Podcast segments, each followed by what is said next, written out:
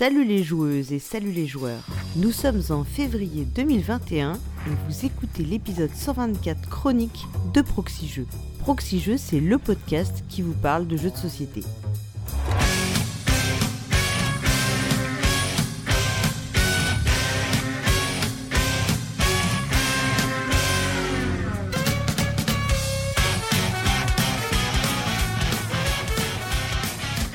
Je suis Paul Gara et pour ce nouvel épisode des Chroniques, je suis accompagné cette fois d'un conquérant du lointain, celui qui pourtant sans armada n'a pas peur de se frotter aux monstres et sbires comme aux créatures de rêve, celui qui ne cède pas aux caprices du sultan, Cyrus, celui qui fréquente la taverne des héros, qui arpente les champs de gloire, celui qui avec sa chronique consacrée aux extensions est entré au panthéon de Proxy c'est bien sûr Astien. Salut Astien. Salut Paul Gara, j'ai l'impression de me sentir euh, grand et épique avec cette présentation. Alors euh, j'ai un peu triché parce que j'ai pris des, extensions que tu n'avais pas forcément encore faites, mais du coup peut-être que je t'ai distillé quelques petites idées ou pas.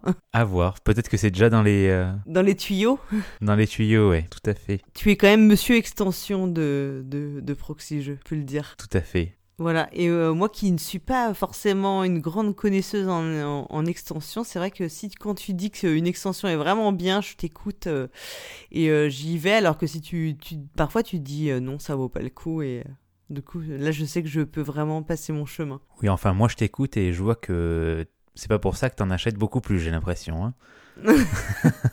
si j'en achète quelques-unes, attends, là je sais que celle que tu vas présenter aujourd'hui, parce qu'il y aura ta chronique, je pense que je vais l'acheter. Donc euh, voilà, je ne dévoile rien, je ne dévoile rien. C'est triché. Hmm, un peu, ouais, j'ai déjà écouté moi.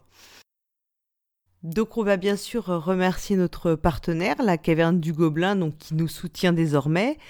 La Caverne du Gobelin, ce sont trois boutiques à Nancy, Metz et Pont-à-Mousson mais également un site de vente en ligne que vous pouvez retrouver sur cavernedugobelin.com. Et un grand merci à tous nos tipeurs qui soutiennent ce podcast. On remercie aujourd'hui Cédrix, Siro, Philippe Leray, 43, Tonton Lolo 73, Ghislain Levesque, Zonzon, Suveille, Ladaline, Gaël, Kinarbre, Julien M. La tête à Zoto, Fadi, Teuf, Benji LB, Tonio la machine, Philippe Attali, Black Rose, Gaëtan Perrin, Arakin, Nico Como, Merlin Duménil.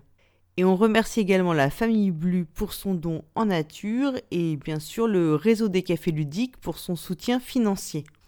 Donc tu, le sais Astien, le, la première étape des, chroniques, c'est toujours le retour sur les commentaires de l'épisode précédent. Oui. Donc euh, dans les chroniques du mois de janvier, j'étais accompagnée de Suis-Jeu et du coup on a eu euh, bah, forcément plein d'hommages à Tata Suzanne.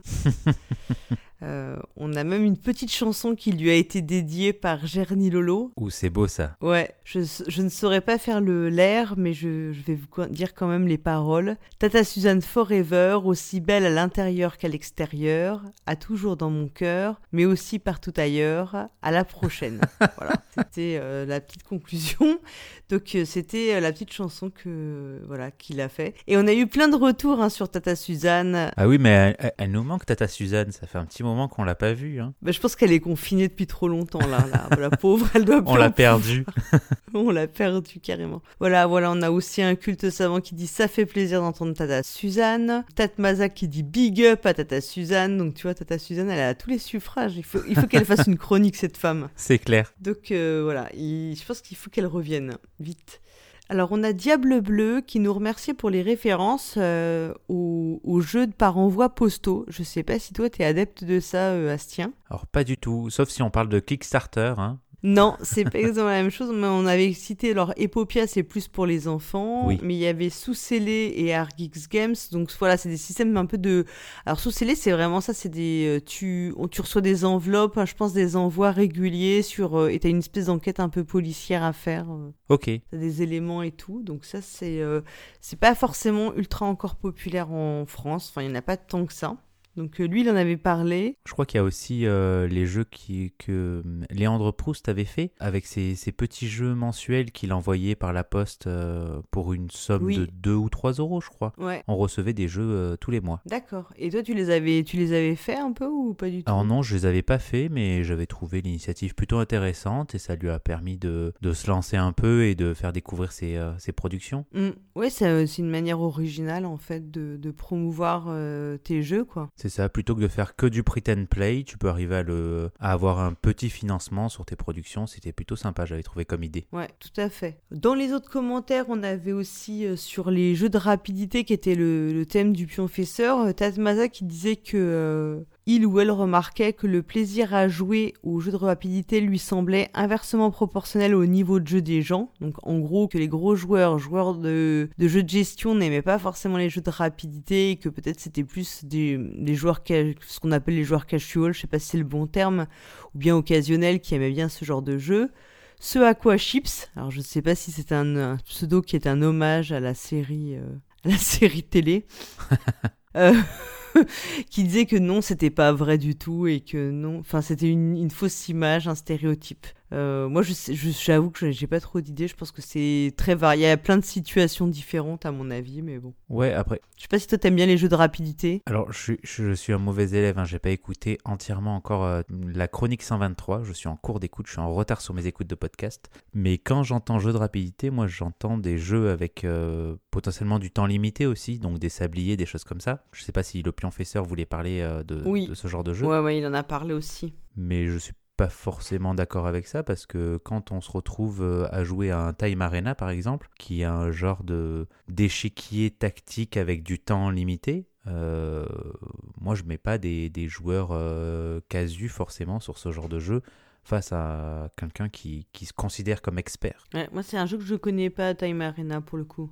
Il fait bien la différence, c'est quand tu écouteras sur le temps réel et, le, et le, le- la rapidité, en fait. Euh, Hmm. Il fait un peu la différence. Je sais pas si Time Arena, ça est plus du côté temps réel que, que, côté rapidité, en Ouais, fait. je pense que c'est plus côté temps réel, tout à fait. Ouais. Ouais, il y a- de toute façon, il y a toujours un stress aussi à gérer euh, dès que tu as du temps réel ou de la rapidité. Enfin, tu as, cet élément, tu as toujours un, un stress supplémentaire à gérer. Oui, tout à fait. Oui. Et, et Twin avait, lui avait conclu en disant que de toute façon, c'était des jeux qui n'étaient pas compatibles avec de l'alcool. Donc je pense que ça, c'est un signe. Et Twin qui en profitait aussi pour dire que Tomber dans le Pledge, bah, c'était une super émission, bien ficelée, bien animée et très documentée, ce qui est, ce qui est vrai, hein, c'est hyper euh, bien, euh, Ouais. bien construit et euh, si on a envie de découvrir le sujet, bon toi tu connais hyper bien Kickstarter et le financement participatif, c'est, mais pour ceux qui connaissent pas forcément, c'est un- une très belle façon de, de- comment dire, de, de, de- découvrir le sujet. Ouais, on a un super duo de chroniqueurs qui décortiquent tout ça. Ouais, tout à fait. Après, on avait Beru qui était revenu sur la chronique sur Londres qu'on avait faite avec Hammer euh, et qui, lui, en complément, nous recommandait le cycle baroque de Neil Stevenson et qui commence donc par Quicksilver. Alors, euh, ce n'est pas la marque de vêtements pour euh, surfeurs. Ah, je croyais. Mais ouais, moi aussi, sur le coup, j'ai pensé à ça. C'est pas bien. Non, non, je pense que c'est le titre du premier livre, tout simplement. Donc, il conseille de le lire. Euh, Donc, euh, du coup, moi, ça m'a, ça m'a donné, ça m'a, comment dire, ça a aiguisé ma, cur- ma curiosité, pardon. Tu l'as commencé du coup? Non, pas encore. Non, tu sais, j'ai une, pi- j'ai comme j'ai une pile de la honte en matière de jeu, j'ai une pile de la honte en matière de livres. Oula, m'en parle pas. Ouais, qui descend aussi, aussi peu vite quand même. Donc, euh, parce que pareil, je rachète régulièrement alors que je ne lis- je n'ai pas encore tout lu. Comme je rachète des jeux alors que je n'ai pas joué à tout. Donc ça, c'est euh, les, er- les erreurs de débutants finalement, on les, on les commet tout le temps. Je fais pareil, mais du coup, je les prête pour euh, ne plus les voir dans ma bibliothèque et me dire et me rassurer, tu vois. Me dire, ah, j'en ai pas tant Ouais. que j'ai pas lu. Mais quand ça revient chez moi, ben, faut, il faut Ouais. encore s'y lancer, quoi. Ouais, c'est ça. Tu, tu les caches, tu les, tu les ranges un peu de façon, dis- plein de façons différentes pour pas les voir, mais ils sont ça. quand même là.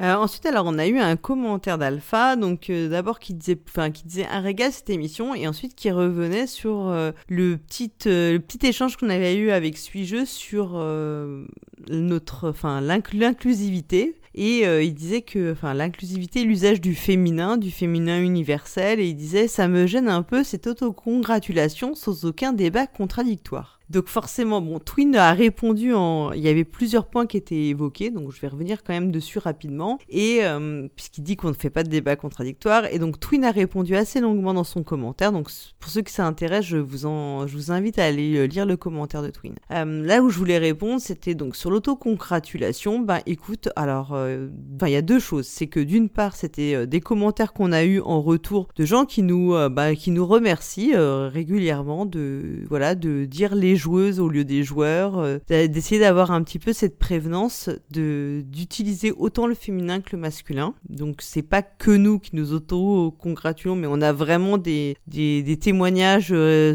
réguliers de gens euh, bah, voilà, que ça touche, cette démarche. Et par ailleurs, à titre personnel, moi je suis assez fier que ce soit un sujet qu'on n'aborde pas à la, à la légère hmm. et qu'on considère comme important chez Proxy Jeux, enfin qu'on le fasse ou pas d'ailleurs dans toute l'équipe, je pense que c'est quand même un sujet qui nous importe. Donc euh, oui, ben, on peut faire d'autocongratulations. Moi, je suis assez fier de, partager ça avec euh, tous les membres de l'équipe, ce sujet-là. Oui, après, c'est comme ça qu'il le définit, lui, de l'autocongratulation, mais euh, moi, je ne suis pas forcément d'accord avec ce terme. Je, suis d'accord, en fait, avec ce que vous dites sur l'épisode précédent, sur ces, des, des valeurs qu'on défend, et c'est aussi mettre en avant des, personnes du monde ludique qui sont rarement mis en avant, donc les femmes, on parle clairement de féminisation Mm. dans, dans, les termes qu'on utilise. Après voilà, comme tu le dis, on le fait pas tous. On n'est pas les seuls à le faire non plus. Hein. Quand on lit des articles sur Internet, on va trouver des blogueurs, euh, des, des, rédacteurs qui utilisent le féminin pour euh, parler mm. de joueuses, pour parler d'autrices ou d'auteurs avec un E. On, mm. on est loin d'être les seuls et je trouve que c'est très bien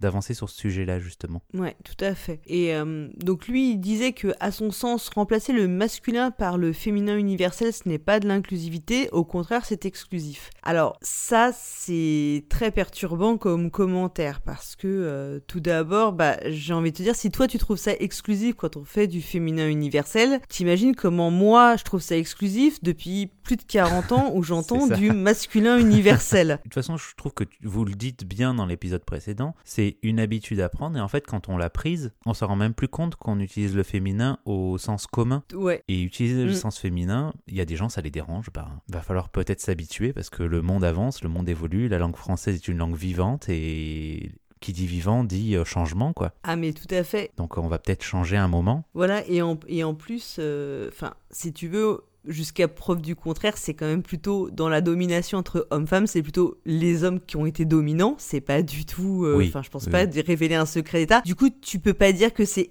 enfin, c'est un peu comme le racisme anti-blanc, ça n'existe pas. Enfin, voyons, ne renversons pas mhm. les, le comment dire l'équilibre des forces en présence. C'est exactement la même euh, la même problématique. On ne peut pas dire que c'est exclusif. On parle de globalement, les hommes ont toujours été les dominants. On s'adresse toujours à eux. Le jour où on s'adresse pas à eux, ils, si tu peux, tu trouves que c'est exclusif. Enfin, c'est pas possible. Enfin, tu peux pas dire ça. Le monde est, conçu autour de ta personne en tant que homme. Euh, enfin, voilà, dans, enfin, dans le monde dans lequel on vit. Donc, c'est un petit peu fort de café, si j'ai envie de dire. Ensuite, il dit que ça donne lieu à parfois des formes impropres grammaticalement, dissonantes, et qu'on s'en mêle les pinceaux avec des fautes d'accord ou des retours étranges au masculin. Euh, j'espère que tu es vraiment très sourcilleux sur l'usage de la langue française parce que je pense que des fautes d'accord et de grammaire, il y en a plein d'autres que personne ne remarque. Par exemple, exemple, tout le monde dit en vélo, on ne fait, on n'est pas en vélo, on est à vélo. Enfin, je peux t'en donner 50 000 des exemples. Donc, j'espère que tu relèves à ce point toutes les fautes de grammaire qui sont commises dans le, dans le langage de tous les médias, euh, y compris la presse écrite. Hein. C'est pas beaucoup mieux que dans. C'est clair. Il y, a juste l'exemple actuellement entre le Covid, la Covid, pour pas rentrer trop dans ce sujet-là. voilà. Ensuite, il dit, je ne pense pas que ça, tu dis, je ne pense pas que cela fasse évoluer les mentalités. C'est une manière agressive d'amener le féminin alors écoute, là franchement, en toute honnêteté, s'il y a bien quelque chose que j'ai compris maintenant, c'est que euh, les luttes très pacifiques et très gentilles ne mènent absolument à rien. Il y a des tas d'études qui démontrent qu'il n'y a que par la force et le rapport de force qu'on obtient des avancées réelles. Donc euh, peut-être que toi tu trouves ça agressif, c'est juste peut-être on tord un tout petit peu le bras. Enfin et encore, je pense pas que ce soit très agressif. On n'a pas la même notion de l'agressivité non plus. Hein. Euh, pour moi, l'agressivité c'est quand on, arrive aux mains. Je pense pas qu'on en arrive non plus, euh, tu vois, là-dessus. Et puis ça nuit à la compréhension de fond euh, par l'interlocuteur. Non, je pense que l'interlocuteur, euh, il comprend très bien s'il a envie de comprendre. Et en conclusion, je t'encourage à aller écouter un podcast qui est sorti très récemment justement sur le sujet qui s'appelle Parler comme jamais sur Binge Audio qui traite exactement du sujet de l'inclusivité et qui explique que, euh, bah, par exemple, pour les petites filles, euh, si on leur présente des métiers dont on a masculinisé les, les noms de métiers, et eh ben les petites filles ne se projettent pas dans ces métiers. Voilà. Et que si au contraire on fait l'effort de féminiser les noms de ces métiers, les petites filles se projettent dans ces métiers. C'est-à-dire la langue c'est pas juste des mots, des règles de grammaire abstraites, c'est des représentations des symboliques et que euh, les petites filles euh, pour euh, bah, elles ont besoin qu'on leur explique que non c'est pas forcément les médecins des hommes et comme par hasard les infirmières les femmes ou les maîtresses et puis les directeurs. Enfin voilà c'est exactement ça. C'est que tout ça ça évoque et que si les petites filles on leur présente des noms féminisés elles se projettent beaucoup plus dans dans ce dans ce terme donc, euh, je, t'encourage vivement à aller l'écouter. Et donc, c'est pour ça que nous, on continuera à dire euh, les joueuses. Et même si parfois on fait des fautes de grammaire, qu'on l'utilise mal, euh, les, joueuses, les autrices, les illustratrices, les éditrices, enfin tout ce que tu veux quoi. Hmm. Voilà voilà. Donc euh, là là-dessus du coup, on va clore le sujet parce que sinon on peut on pourrait faire le un, épisode entier sur ce sujet-là. Oui, tout à fait, tout à fait. Et sur Binge Audio, de toute façon, il y a, y a plein d'autres podcasts qui hmm. parlent de féminité et de position de la femme dans la société. Euh, c'est très intéressant. Il y a plein de choses. donc voilà. Après, si tu veux continuer le débat, bah écoute, c'est toujours possible. Peut-être qu'on refera un hors série sur le sujet si vraiment on a beaucoup de retours, euh, retours là-dessus. Quoi. Alors, on va continuer sur les commentaires plus légers. Euh, on avait euh, Chips toujours qui avait. on va faire plus léger, on va parler de Cthulhu.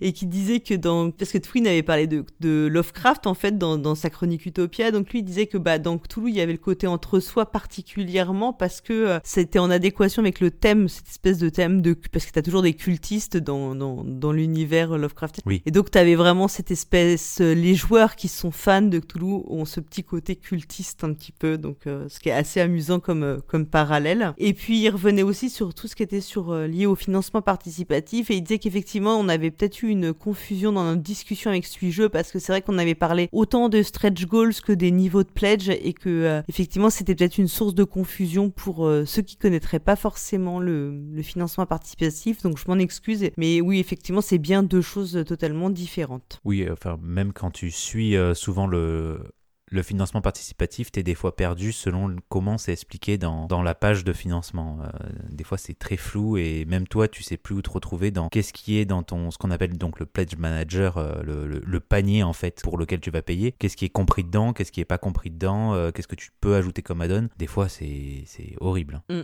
Ouais, ouais, moi je, moi, enfin, moi je suis quand même régulièrement perdu quand je regarde. Euh. Et du coup, quand t'es perdu comme ça, c'est vrai que ça te donne pas du tout envie de faire la campagne. Tu vois, quand c'est assez clair euh, là où tu vas, c'est plus facile de t'engager que quand t'as beaucoup de trucs et que c'est un peu fouillis, ben, je trouve que ça te, ça donne pas du tout envie parce que t'as l'impression que tu vas faire une, fin, tu vas mal, tu vas faire un mauvais choix euh, à chaque fois, quoi. Ouais, moi après, je, je vais sur un site, je sais pas si Roux et Lana en ont déjà parlé, qui s'appelle Quoud.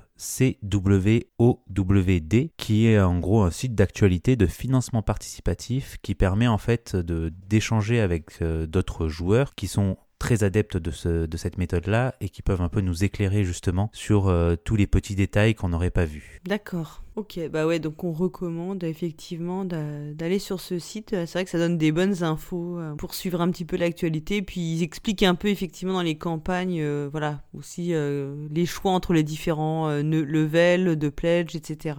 Ok, donc on a fait le tour des commentaires, donc c'était un petit peu plus long. Il y en a qui râleront sûrement, mais de toute façon, c'est le meilleur moment, on le sait très bien. À proximité, euh, on ne dira rien, hein, on n'a rien à dire de toute façon. Et du coup, on va pouvoir euh, attaquer le, bah voilà, le vif du sujet, c'est-à-dire les chroniques. Et euh, tu sais que maintenant qu'on a embauché, on a un ETP plein à Proxy Bah oui, le seul membre à assurer en tout cas une présence dans nos bureaux. Exactement, dans nos bureaux luxueux, j'ai envie de te dire. Ah et bah donc rempli de salles de réunion. Ouais, plein que des salles de réunion avec des écrans géants, je pense, et des mini peut-être.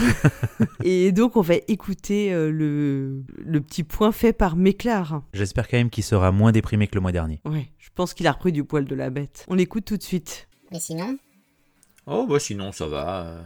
Tiens, tu peux me donner l'heure, s'il te plaît? 17h50.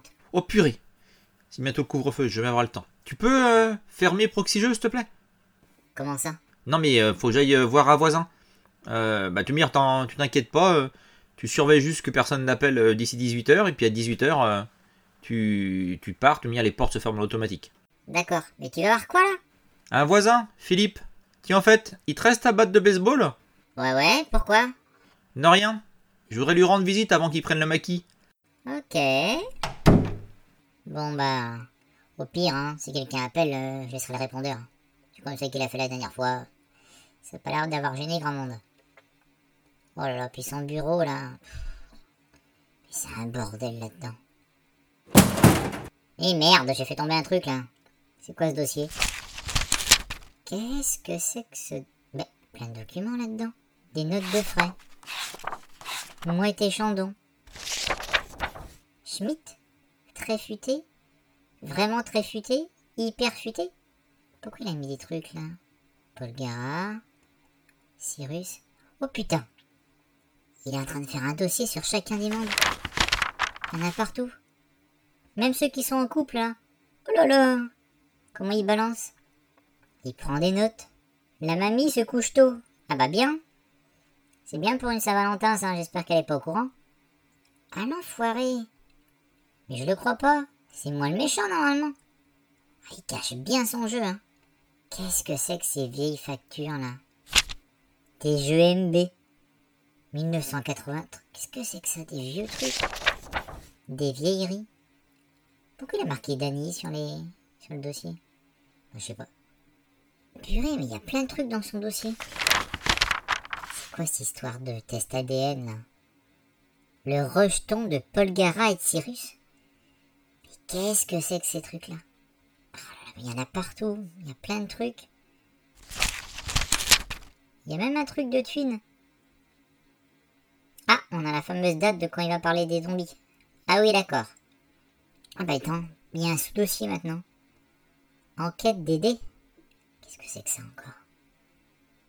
Pourquoi il y a marqué traître Reptilien Illuminati, mais qu'est-ce que c'est? Qu'il est menu complotiste ou quoi, Méclar Qu'est-ce que c'est que ce bordel? Qu'est-ce que c'est que ce code? P-I-O-N.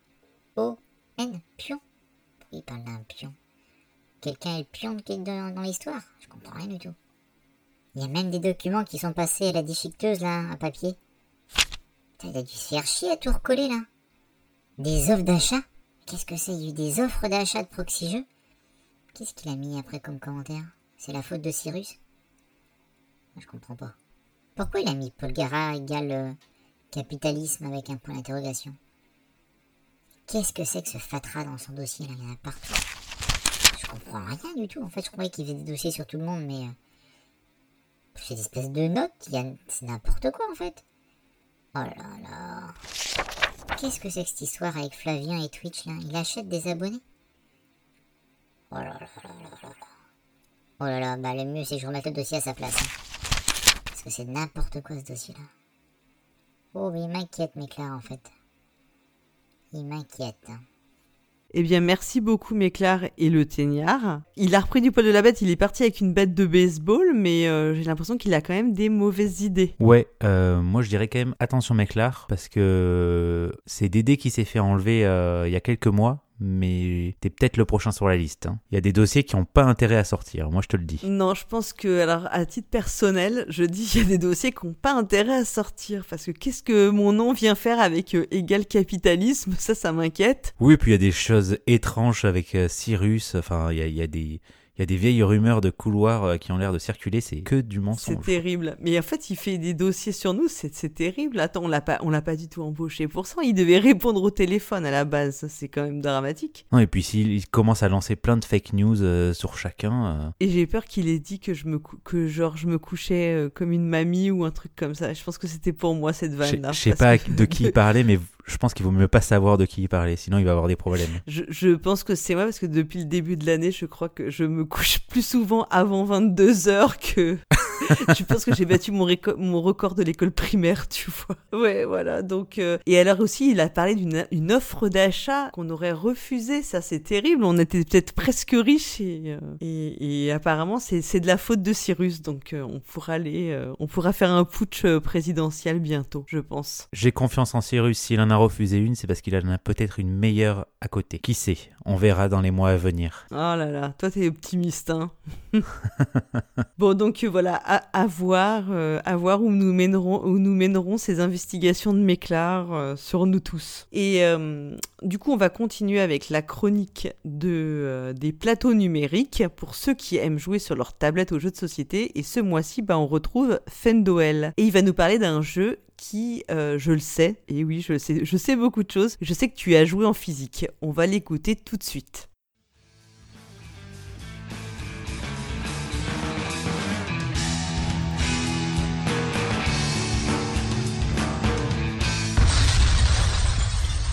Salut les joueuses et salut les joueurs, je suis Fenoel et aujourd'hui nous allons parler de l'adaptation numérique du jeu Charterstone. C'est un jeu de placement d'ouvriers de Jamie Stegmeyer, édité en 2017, localisé par Matago, l'éditeur original étant Stonemeyer Games. Il se joue de 1 à 6 joueurs pour une durée de 45 à 75 minutes. Oui, ça varie pas mal évidemment si vous jouez tout seul ou si vous jouez à 6 joueurs. C'est un jeu compétitif, mais avec un côté legacy. Pour ceux qui ne savent pas ce que c'est qu'un jeu legacy, bah, donc déjà legacy, ça veut dire héritage en, en français. C'est un jeu qui se joue principalement en campagne avec des modifications persistantes apportées au jeu pendant la campagne. Par exemple, on va coller un autocollant qui représente un bâtiment à un emplacement sur le plateau. Ce sera donc les choix des joueurs qui vont guider ces, choix-là, qui vont modeler le, plateau. Et à la fin de la campagne, bah, le plateau sera euh, unique euh, pour ce groupe de joueurs qui ont participé à cette campagne qui ont fait ces choix-là. Alors évidemment, voilà, donc mon exemple concerne le plateau, mais il y a d'autres types de changements. Hein. On va pas les, les dévoiler parce que l'intérêt du legacy, c'est aussi de découvrir ces éléments à ajouter. Alors concernant les règles, vous avez compris que bah, elles vont varier au fur et à mesure de la, la campagne. La campagne c'est 12 parties et euh, il est possible de, rejouer ensuite à la fin sur la carte, euh, la carte finale. Il existe aussi dans le commerce des kits de remise à zéro du jeu. Concernant les règles, alors bah, les joueurs possèdent chacun des, figurines de colons, en fait les, les meeples, et à leur tour ils vont placer un meeple donc sur un bâtiment. C'est un pur placement d'ouvrier et faire l'action euh, du bâtiment. En général, récupérer une ressource. Si un autre meeple est déjà présent sur le bâtiment, on le rendra à son propriétaire. Et voilà, alors si vous n'avez plus de meeple en main, vous pouvez toujours faire l'action de récupérer tous vos meeples du plateau. Et c'est presque tout. Euh, il existe également des objectifs qui apportent des points de victoire, des bâtiments qui rapportent des points de victoire, des bâtiments qui permettent d'ouvrir des coffres. En fait, c'est des, petites boîtes en carton qui contiennent de nouvelles cartes qui vont aller euh, justement augmenter l'expérience de jeu, ajouter des règles, etc. On pourra construire nouvelles, ces nouvelles cartes. Et à la fin de la partie, qui est déclenchée progressivement par euh, certaines actions, les joueurs ayant le plus de points de victoire gagnent la partie. Et finalement, ces joueurs vont cumuler des points pour débloquer des choses pour les parties suivantes. Euh, donc le plateau va évoluer, les règles à chaque partie vont évoluer, et également ben, les, choses que vont débloquer les joueurs entre les parties, les avantages que vont débloquer les joueurs entre les parties, euh, vont eux aussi évoluer, ce qui fera donc une campagne unique. Alors concernant l'application, elle est développée par Akram. Alors oui, la dernière fois, j'avais également euh, chroniqué un jeu de chez eux, Istanbul. Et alors j'ai pas du tout d'action chez eux, mais mais voilà, c'est des un studio de développement euh, euh, tout à fait correct. Et, l'application Charterstone est disponible en français, mais aussi en plein de langues. Et ça, c'est un truc que, que je trouve vachement vachement chouette. Son prix est assez élevé puisqu'il faut compter environ 11 euros sur Android et iOS. Il est également disponible sur, euh, Steam, donc à 16 euros, euh, mais également sur euh, Nintendo Switch. Moi, je l'ai essayé sur mon téléphone Android. Alors, le jeu possède un didacticiel qui, en fait, c'est la première partie de la campagne, hein, d'accord, vous avez compris. Donc les règles de la première partie sont assez simples, les aides de jeu sont pratiques, même si évidemment bah, c'est un petit peu rébarbatif, hein, parce que l'idée c'est de d'expliquer chacun des, bâtiments les uns après les autres, Euh, Qu'est-ce qu'ils vont faire Alors, ce que je vous recommande, c'est vraiment de peut-être la refaire deux fois cette, première partie si vous connaissez pas les règles. Et à noter qu'il existe évidemment des règles complètes qui sont accessibles dans, le, dans les menus du jeu, et dedans vous trouverez des, liens hypertextes super pratiques. C'est-à-dire dès qu'ils ils font mention de quelque chose, bah, vous pouvez cliquer dessus pour aller voir la section qui concerne et qui explique ce, cette sorte de sous-menu. Donc c'est aussi quelque chose de, bien pratique. Concernant les modes de jeu, bah, évidemment on peut jouer en ligne ou en local.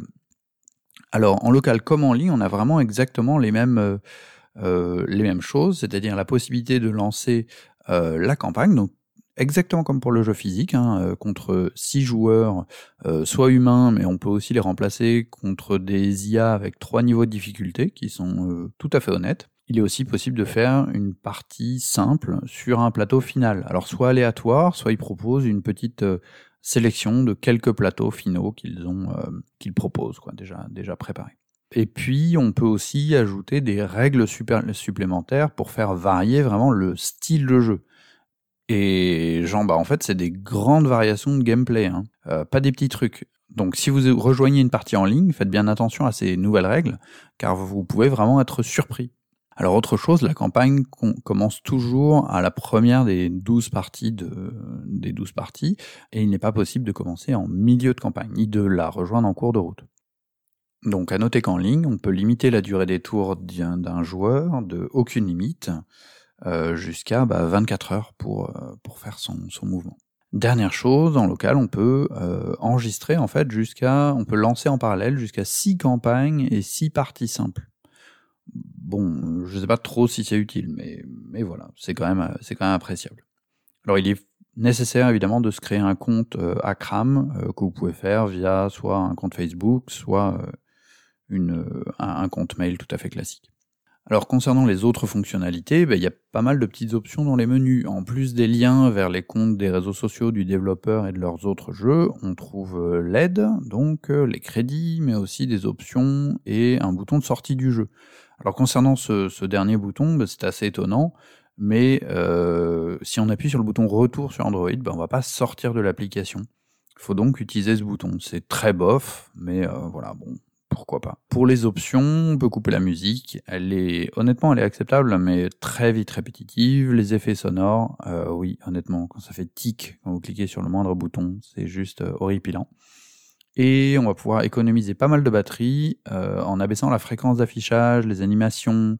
On peut utiliser un mode daltonien. Il y a aussi d'autres petits paramètres pour enlever l'affichage des règles, les animations des adversaires, etc., etc. Donc c'est pas mal configurable. Concernant l'ergonomie, bah, l'appli reprend en grande partie l'affichage du plateau, même s'il y a plusieurs ajustements qui ont été faits pour gagner en visibilité. Alors euh, étonnamment, je ferai le même reproche qu'à Istanbul, les icônes sont quand même bigrement petites. Quoi. En dessous d'un écran de 6 pouces, préférez vraiment la version PC ou la version tablette. L'aide en ligne est super et la mise en relief des actions possibles au moment de jouer est toujours super pratique. L'ergonomie est tout à fait acceptable à 6 joueurs comme à moins. Il n'y a pas du tout de, de problème là-dessus. Et par contre, un reproche notable, c'est que, alors, c'est que l'écran s'éteint tout seul.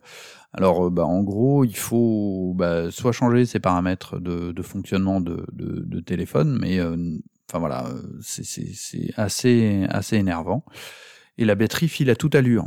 Alors, c'est développé sur Unity et euh, bah, a priori, c'est pas super optimisé. Alors voici mon avis sur le jeu. Charterstone est un jeu de société legacy adapté au numérique. Rien qu'en relisant cette phrase, ça me fait tiquer. Bah oui, euh, finalement, la plupart des jeux vidéo fonctionnent en mode legacy. Le lendemain, vous ferez les actions de la veille de votre euh, du personnage que vous incarnez. Ensuite, dans le jeu de société, euh, qui dit legacy dit en général abandon d'une partie du matériel qui ne sera jamais joué, destruction de cartes, on écrit des trucs sur le plateau, sur les cartes, bref, l'ensemble n'est plus réutilisable en l'état. Avec la version numérique, c'est tout un pan de, ce, côté legacy qui n'existe pas. Donc, est-ce vraiment du legacy? Alors, je vais pas me lancer dans une réponse, mais surtout répondre en- finalement si c'est quand même une bonne adaptation. Alors, je répondrai oui. Évidemment, prévoyez une tablette, un PC ou un, téléphone intelligent avec grand écran. Et vraiment, 6 pouces, c'est euh, trop petit. Il y a aussi une autre raison euh, pourquoi vous utiliserez plutôt un PC ou une tablette. c'est la très grande consommation de, euh, de batterie. Euh. Concernant son prix, bah oui, 11 euros, euh, son prix est élevé. Euh, L'est-il trop? On a quand même affaire à un jeu de placement d'ouvriers qui offre une expérience beaucoup plus renouvelable que le jeu en version carton. La question à se poser, en fait, c'est après avoir fini la campagne, est-ce que vous en ferez une seconde? Je pense que oui, si vous avez aimé la première expérience. Et le fait de pouvoir jouer en ligne aide quand même beaucoup à trouver des joueurs. Il y a du monde. J'ai également noté que le jeu est en promo euh, tous les deux mois à peu près à 7 euros sur tablette et mobile. Bref, n'hésitez pas à en profiter. Voilà, c'est tout pour moi et le mois prochain vous retrouverez Cyrus et en attendant, jouez bien.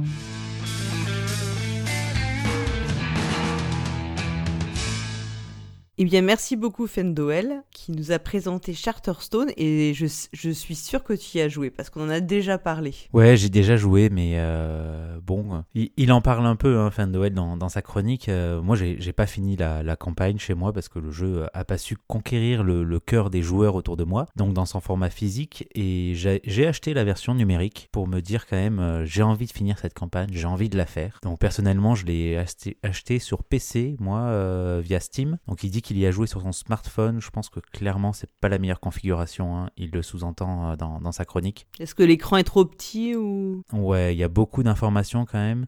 Il y a pas mal de menus qui sont bien faits. Parce que ça reste un jeu de gestion, on est d'accord. Hein oui, mais en fait, tu as besoin d'avoir pas mal d'informations sur euh, l'à côté, avec euh, des petits retours aux règles de temps en temps, parce que tu as quand même pas mal de nouveautés qui se rajoutent entre chaque manche. Et pour se rappeler de la petite règle en plus qui vient s'ajouter, tu as besoin d'un petit retour aux, aux, règles. Et c'est très bien fait, en tout cas, dans les menus. Comme il le dit, il y a plein de mots-clés pour ramener à la, à la bonne information. Mais sur smartphone, j'ai peur que ce soit pas forcément la meilleure configuration. Quoi. Moi, en tout cas, sur PC, bon, c'est Charterstone. Hein, euh, voilà, je l'ai fait une fois la campagne. Je suis pas sûr que je la ferai une seconde fois, mais euh, mais ça fonctionne bien par contre. Ouais, parce que moi, je me souviens qu'on avait parlé euh, lors de l'émission Les pour et le contre sur Pandemic Legacy, parce que Charterstone, bah, comme il le dit, Fenwell, c'est un jeu qui est flagué Legacy. Hmm. Et je me souviens que tu avais dit que les règles c'était assez ardu. Enfin, et, et je me demande toujours, moi, c'est quand on joue à justement des jeux en numérique, euh, est-ce que le, enfin voilà, le gros avantage c'est qu'en principe tu n'as pas coltiner les règles. Enfin, est-ce que du coup, quand tu, toi, t'as joué à la version numérique, tu t'es dit que pour quelqu'un qui ne connaissait pas le jeu, finalement, ben, l'avantage de la version numérique, c'est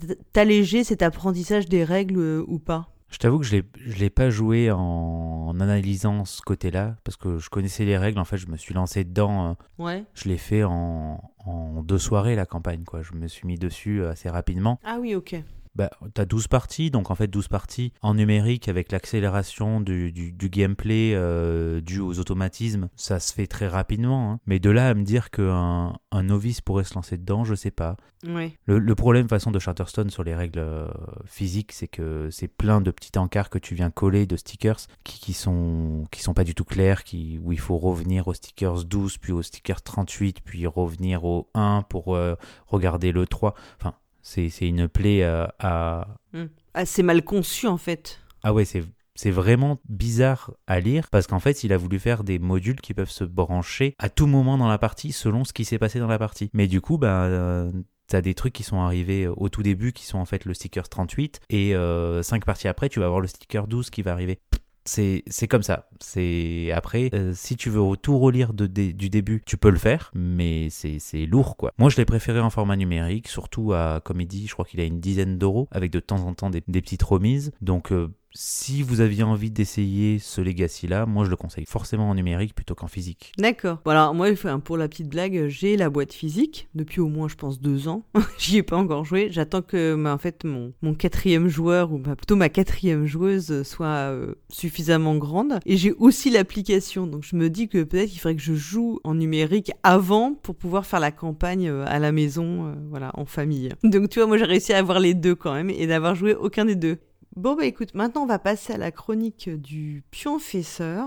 Et euh, donc, euh, de quoi va-t-il nous parler ce euh, mois-ci? Il a trouvé encore un, un nouveau, une nouvelle idée improbable, parce que quand même le pionfesseur il est très créatif je trouve ces derniers temps. Et donc il va nous parler, de toute façon je peux dire le titre, je peux dévoiler le titre, je suis pas sûr que vous, vous voyez tout de suite. Oui, ça parlera pas à grand monde, oui. voilà, les indices nuancés. Alors là, hein, maintenant on va l'écouter tout de suite.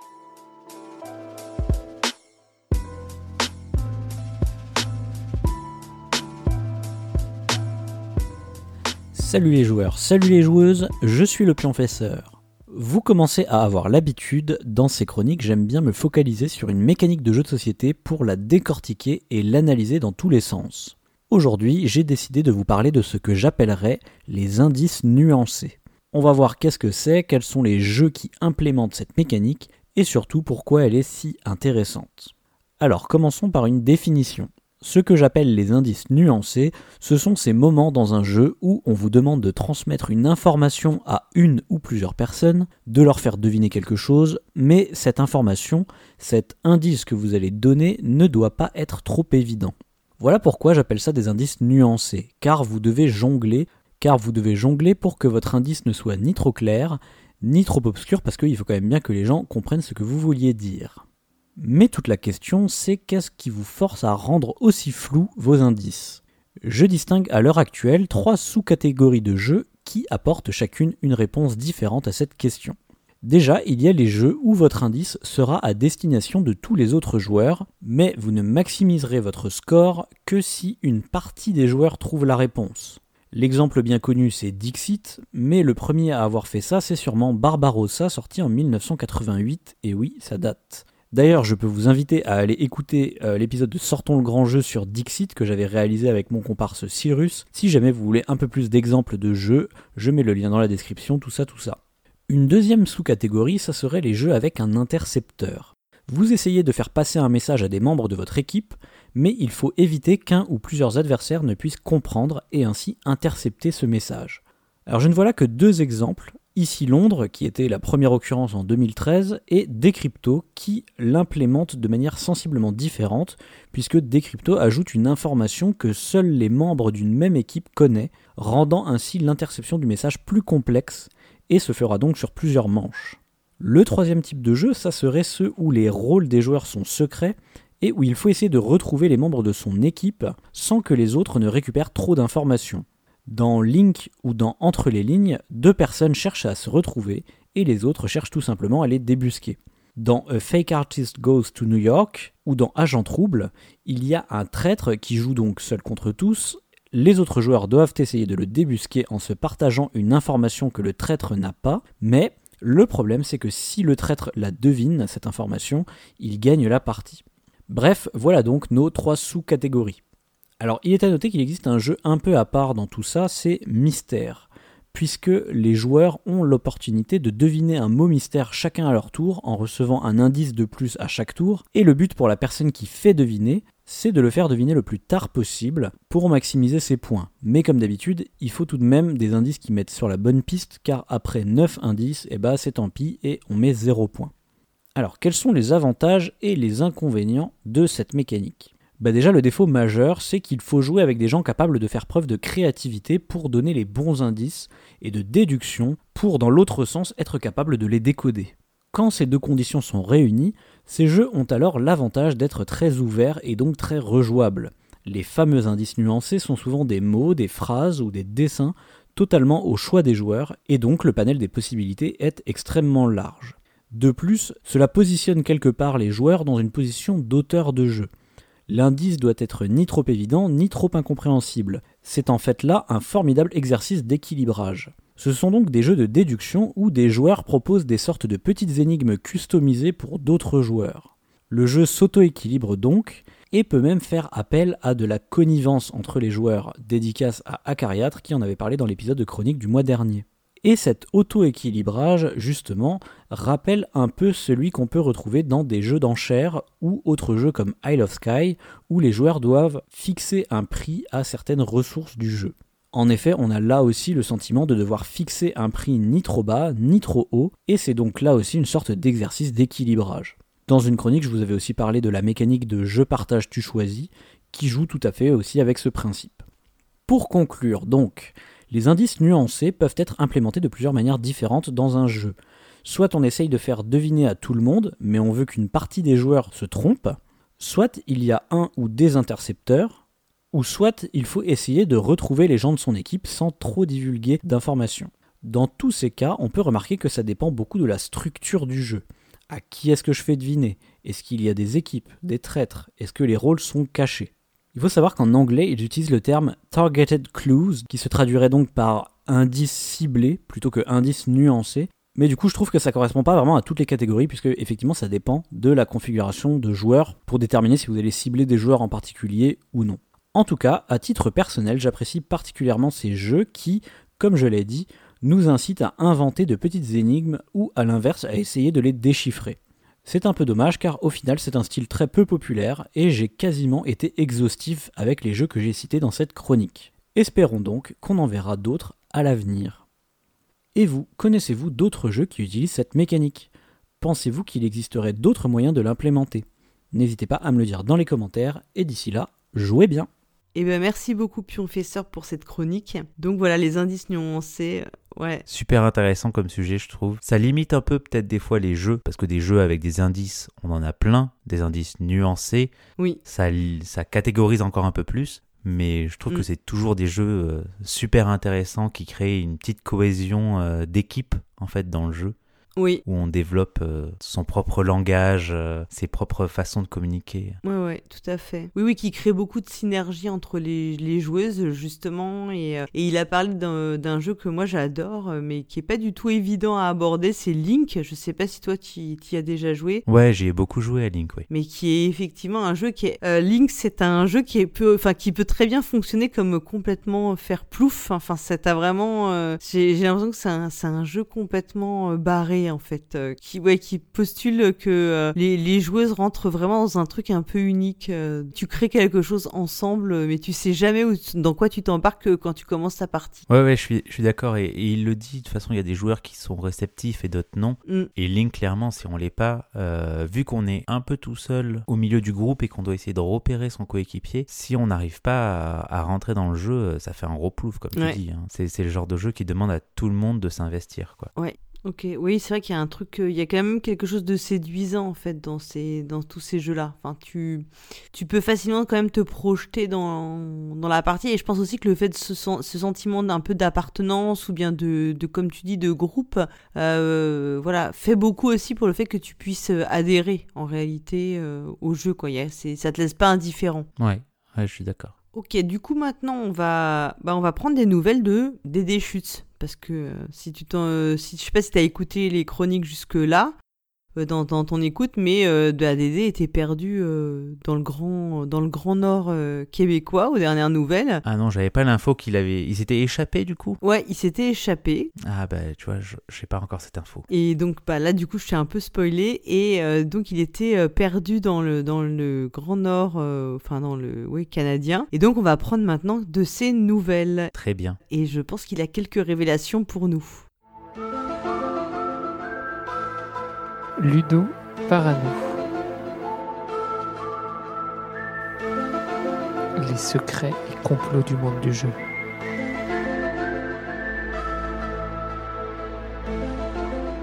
Salut les compludistes. Bien content d'être revenu en Alsace, même si ces derniers temps euh, la météo est identique euh, au Québec. hein. Alors comme je vous l'avais promis, j'ai trouvé le trait qui se cache au sein de l'équipe de Proxy Jeux. Quelqu'un qui cache sa véritable identité sous un pseudo. Ouais bon, on est un peu tous dans ce cas-là, mais je vais être un peu plus précis. Je parle bien sûr de celui qui a une coupe au carré et qui n'arrive pas à plier les coudes ni les genoux. Je parle bien sûr de Pionfesseur. Ne trouvez-vous pas que se cacher derrière un objet en plastique, c'est louche? Ne trouvez-vous pas étrange qu'il soit le seul à proposer, voire même à imposer, ces épisodes de jeux sortis de nulle part? Et en faire une chronique spéciale Penchons-nous donc sur ces nanars ludiques. Et à commencer avec Blasphémie, un jeu tellement pété, j'utilise ces mots, hein, sur la vie de Jésus. Le jeu sort en 2007. Un jeu sur Jésus. Jésus qui portait des tongs. Et en 2007 sortait aussi un album de musique qui s'appelle Lâchez-nous les tongs. Lâchez-nous les tongs. Lâchez-nous les tongs. Lâchez-nous les tongs. Lâchez-nous les tongs. Et oui, vous avez reconnu la voix de Patrick Bouteau, lui aussi connu sous son pseudo de Patrick Sébastien. Patrick Sébastien, le créateur de Déconnaissance, deuxième jeu du nanar ludique. Déconnaissance est édité par Mattel, qui a fait aussi euh, d'autres euh, grands jeux comme le Uno, qui s'est décliné en plein de versions, notamment une version Star Trek. Et si vous n'aimez pas les cartes, vous pouvez jouer à un jeu de dés à collectionner sur Star Trek. Ce jeu de dés a été créé par Dan Versen, qui n'est autre que l'auteur de Killshot, un jeu où l'on doit débusquer des terroristes islamistes tels que Ben Laden. Et Ben Laden est bien sûr fan de Patrick. Se- Attendez, mais attendez. Oui, mais c'est bien sûr. C'est même plus évident que ça. Pionfesseur est en train de théologiser le podcast. Akaren nous disait euh, dans les dernières, euh, dans ses dernières chroniques que tout jeu est politique. Et Pionfesseur nous dit maintenant que tout est religion. Ah, Attendez, repre- reprenons-les dans l'ordre. Blasphémie. On rejoue la passion du Christ. Je m'étends pas là-dessus. Comme le veut l'adage, tu veux cacher quelque chose, mets-le en plein milieu de la pièce, il passera inaperçu.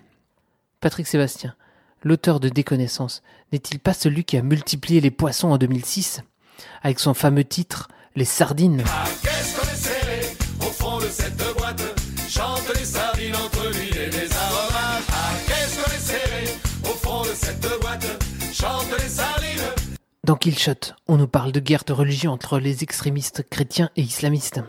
Pour Willy Make It, il suffit de regarder le nom de l'illustrateur, Krishna. On est donc dans l'hindouisme et le zen. Il faut rester zen même avec l'envie d'uriner. Puis si on reste dans, le zen, la position de yoga de Krishna lui a fait penser au dieu celte Cernunnos, le dieu à tête de cerf, comme dans Hunter Island. Et dernièrement, pour le jeu Stratagri, c'est bien sûr une référence à Cérès, la déesse de l'agriculture. Pionfesseur nous montre ici qu'il idolâtre son président et dieu Cyrus, Cyrus Cérès. Ne trouvez-vous pas qu'il y a comme une ressemblance? Et pour ce dernier euh, Stratagri, rappelez-vous du prénom des auteurs. Théophile, aimé de Dieu, et Damien, qui vient de Damia, déesse de la fertilité, pour un jeu sur l'agriculture. C'est plutôt bien trouvé. Voilà, c'est tout pour cette fois. On se retrouve le mois prochain, et n'oubliez pas, complotez bien et jouez bien.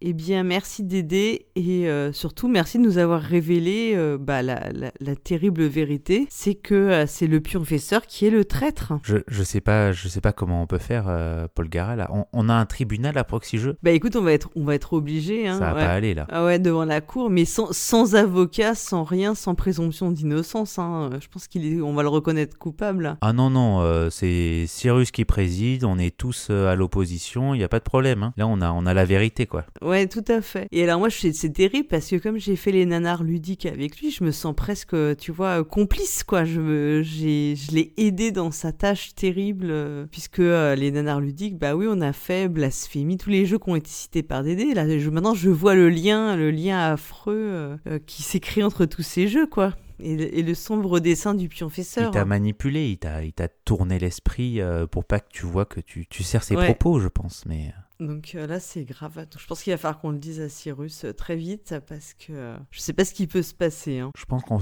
peut s'arrêter deux secondes sur le fait que Jésus porte des tongs. Alors je suis pas sûr que Jésus aille euh, à la plage tous les deux jours quand même avec tongs serviette autour du cou. Ouais, alors je t'avoue aussi qu'en l'écoutant, j'ai eu un petit doute sur ce, cet enchaînement de logique.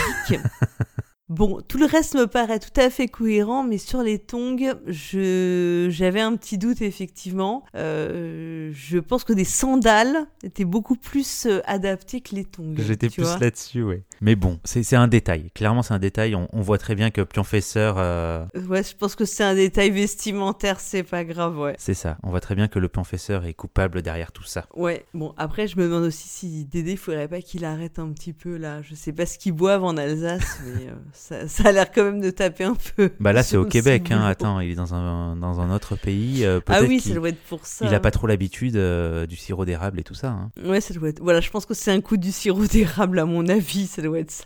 Donc voilà, et du coup maintenant, après euh, ces révélations fracassantes, je pense qu'il est temps de rire un petit peu. Et euh, bah, pour rire, le mieux c'est quand même d'écouter la nouvelle chronique de l'Acariâtre, le jeu dans tous ses états. On l'écoute.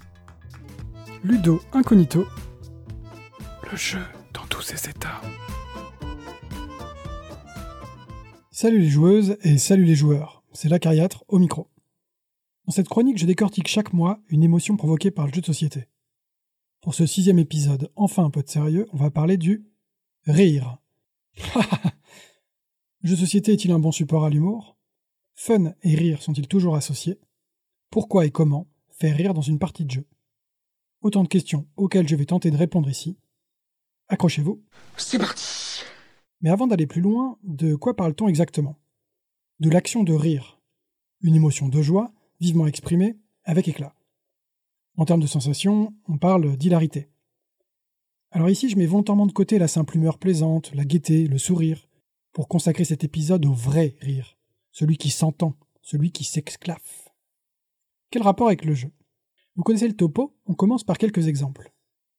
À Château Aventure, la description du vilain qui nous attend au sommet du donjon est ponctuée de l'éclat de rire de Clotilde.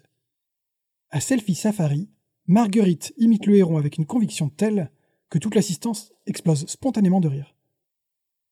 À Jungle Speed, Hercule attrape vivement le totem en s'exclamant Je l'ai Cette fois je l'ai avant de s'apercevoir que cette fois, il aurait mieux fait de laisser le totem tranquille. On éclate tous de rire devant sa mine déconfite, et heureusement, il éclate à son tour de rire en retour. Ça sent le vécu, non? Vous-même avez, sans aucun doute, déjà explosé de rire pendant une partie. Pourquoi et comment le rire a-t-il une telle place dans le jeu? Avant toute chose, je préfère vous prévenir. Le rire et l'humour en général sont des sujets complexes, très étudiés et jamais épuisés, aussi bien au niveau psychologique que philosophique. J'aime bien rire, mais je ne suis pas un spécialiste de la question, et je ne vais donc pouvoir que chatouiller le sujet. Vous voilà prévenu. Pour commencer, l'humour est une drôle de chose, difficile à cerner. Je peux me prétendre drôle, je le fais souvent, mais c'est en réalité à la destinataire d'en décider. Ce qui fera rire l'une laissera l'autre de marbre. Ce qui fera rire le lundi résonnera sinistrement le dimanche. Impossible donc de définir précisément les contours de l'humour. En fait, ce n'est pas vraiment le sujet qui compte, mais plutôt la façon dont il est réceptionné. Pour pouvoir rire, il faut avant tout être dans une posture adéquate, le fameux sens de l'humour. Mais ces caractéristiques sont étrangement ressemblantes à un autre objet bien connu de nos services, le jeu. Eh oui, le jeu aussi est difficile à définir ou délimiter, entièrement subjectif et dépendant avant tout de l'attitude du destinataire, la fameuse posture ludique. C'est le premier rapprochement qu'on peut faire entre l'humour et le jeu sa subjectivité totale. Ensuite, beaucoup de choses peuvent déclencher le rire. Souvent, il s'agit de pointer du doigt une incongruité, le ridicule, l'absurdité d'une situation de la vie courante. Exagérer un comportement, se moquer d'une différence. On peut donc voir l'humour comme une forme de prise de recul sur la vie. Un pas de côté de la réalité pour révéler et dédramatiser l'absurdité de nos existences et de nos comportements. Mais, tiens, là aussi, on pourrait dire un peu la même chose du jeu un pas de côté de la réalité, pour transformer le sérieux en sujet d'amusement, pour singer et dédramatiser la réalité quotidienne. C'est là le second rapprochement qu'on peut faire entre l'humour et le jeu, une mise à distance de la réalité. Enfin, ce sont deux comportements éminemment sociaux, des formes de communication, censées souder le groupe. Incroyable non? Comme ces deux notions, humour et jeu, se recoupent. Comme elles semblent obéir au même désir profondément humain de s'éloigner un instant de la réalité pour mieux la désacraliser et ainsi moins en souffrir. Comme si le jeu et l'humour étaient des contextes, au départ un peu forcés, pour retrouver un peu de gaieté dans ce monde qui nous échappe. Ouch. Eh oui, en fait ce sujet n'est véritablement pas très drôle. Mais restez ici, le remède arrive. En passant, le vocabulaire trahit aussi ce rapprochement. On parle de jeux de mots, mais ce sont moins des jeux au sens où on l'entend que des procédés comiques. Par ailleurs, on joue la comédie, on joue un tour à quelqu'un, etc., etc. Mais pourquoi rire? Je crois qu'il n'est pas nécessaire de vous en vanter l'intérêt. Rire, c'est plaisant, relaxant, et même thérapeutique. Or, le premier objectif avoué du jeu est la recherche du fun. Et par fun, on entend un moment plaisant, un moment gai. Et à son paroxysme, le fameux rire. Le rire surtout est un révélateur. Le révélateur d'une gaieté soudaine, surprenante pour celle qui rit, et immédiatement partagée avec les autres. Si le jeu parvient à faire rire, c'est qu'il est, au moins à ce titre, réussi.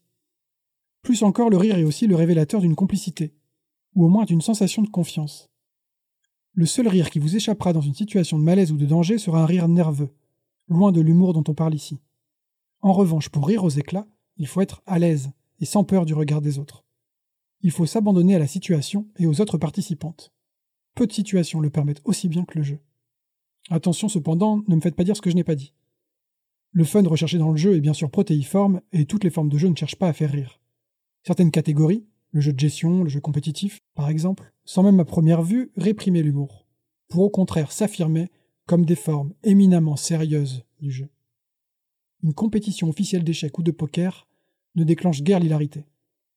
Même si, à mon avis, quand la légèreté n'est plus permise et la gaieté proscrite, je peine un peu à encore appeler ça du jeu. J'ai parlé jusqu'à maintenant des effets bénéfiques et bienveillants du rire. Mais on peut aussi rire aux dépens de quelqu'un. C'est même sans doute la façon la plus simple de faire rire. Mais je n'ai pas le sentiment que le jeu de société joue beaucoup à ça. On peut bien sûr penser à Cards Against the Limit Coco, qui tente l'humour corrosif aux dépens de tout ce qui passe, mais je vois ça naïvement comme une anomalie dans un océan de bienveillance. En effet, généralement, le jeu d'ambiance met plutôt les joueuses elles-mêmes dans des situations décalées ou ridicules pour que les pratiquantes rient, mais rient d'elles-mêmes et pas des autres. Ce qui change tout. On en revient à l'essence du jeu et de l'humour, dédramatiser le sérieux qui nous entoure, et même notre propre prise au sérieux. Mais concrètement, comment déclencher le rire? Quels principes les créatrices de jeux peuvent-elles mettre en œuvre pour voir nos gorges déployées? Sans prétention d'exhaustivité aucune, voici quelques pistes. La première façon de faire rire, c'est d'être drôle. L'autrice de jeu peut parsemer son jeu d'éléments comiques, dans le scénario, dans le texte des éléments de jeu, dans les illustrations. Mais dans les faits, le jeu de société n'est pas le média qui y parvient le mieux. Sans doute parce que l'humour est souvent affaire de tempo. L'incongruité comique qui sera bientôt révélée doit être secrètement mise en place, lentement amenée avant d'éclater au grand jour et provoquer le rire. Dans le jeu, l'autrice ne maîtrise pas ce rythme, et ça rend le pouvoir comique euh, bien moindre. Dans les jeux sans scénario, la rejouabilité est aussi un piège à humour. Telle carte de Munchkin qui prête à sourire à la première lecture fera à peine lever un sourcil à la partie suivante, puis ne sera même plus réellement lu. Je ne pense donc pas que le jeu soit le meilleur support à ce type d'humour, de l'autrice vers les joueuses. Non. Le potentiel comique du jeu de société se trouve surtout, comme on l'a déjà dit, chez les joueuses elles-mêmes. Le jeu les place en effet dans des situations incongrues, mais sans réelles conséquences. Les autrices peuvent donc tenter de créer un espace de jeu qui favorise la confiance entre les participantes, tout en distillant un léger inconfort, qui va révéler l'absurdité de la situation, et ainsi libérer le rire. Le rire étant souvent lié à une surprise, le hasard en est aussi un bon déclencheur.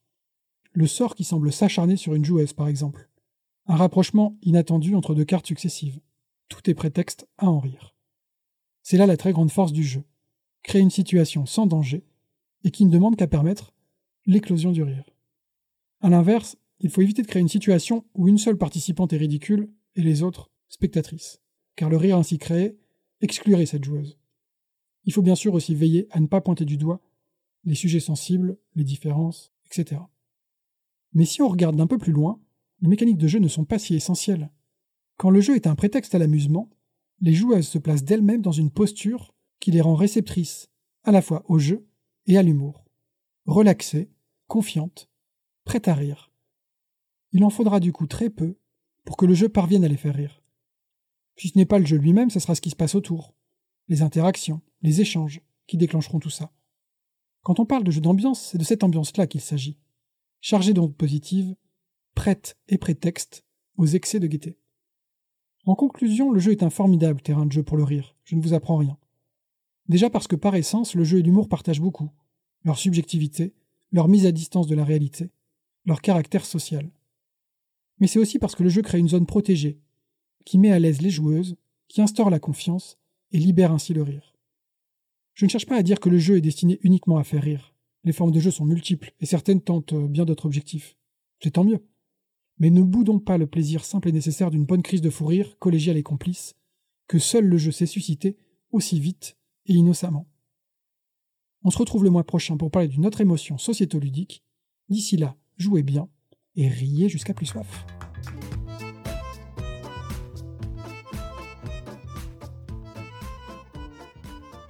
Et oui, euh, donc euh, merci la cariatre. Euh, Je disais, bah, il est temps de rire un peu puisque cette chronique était consacrée au rire. Alors, est-ce que toi, Astien, ça t'est arrivé d'avoir des véritables fous rires à une table de jeu? Alors pour moi, le jeu, c'est du sérieux à Cariatre. Ok? On n'est pas là pour se marrer.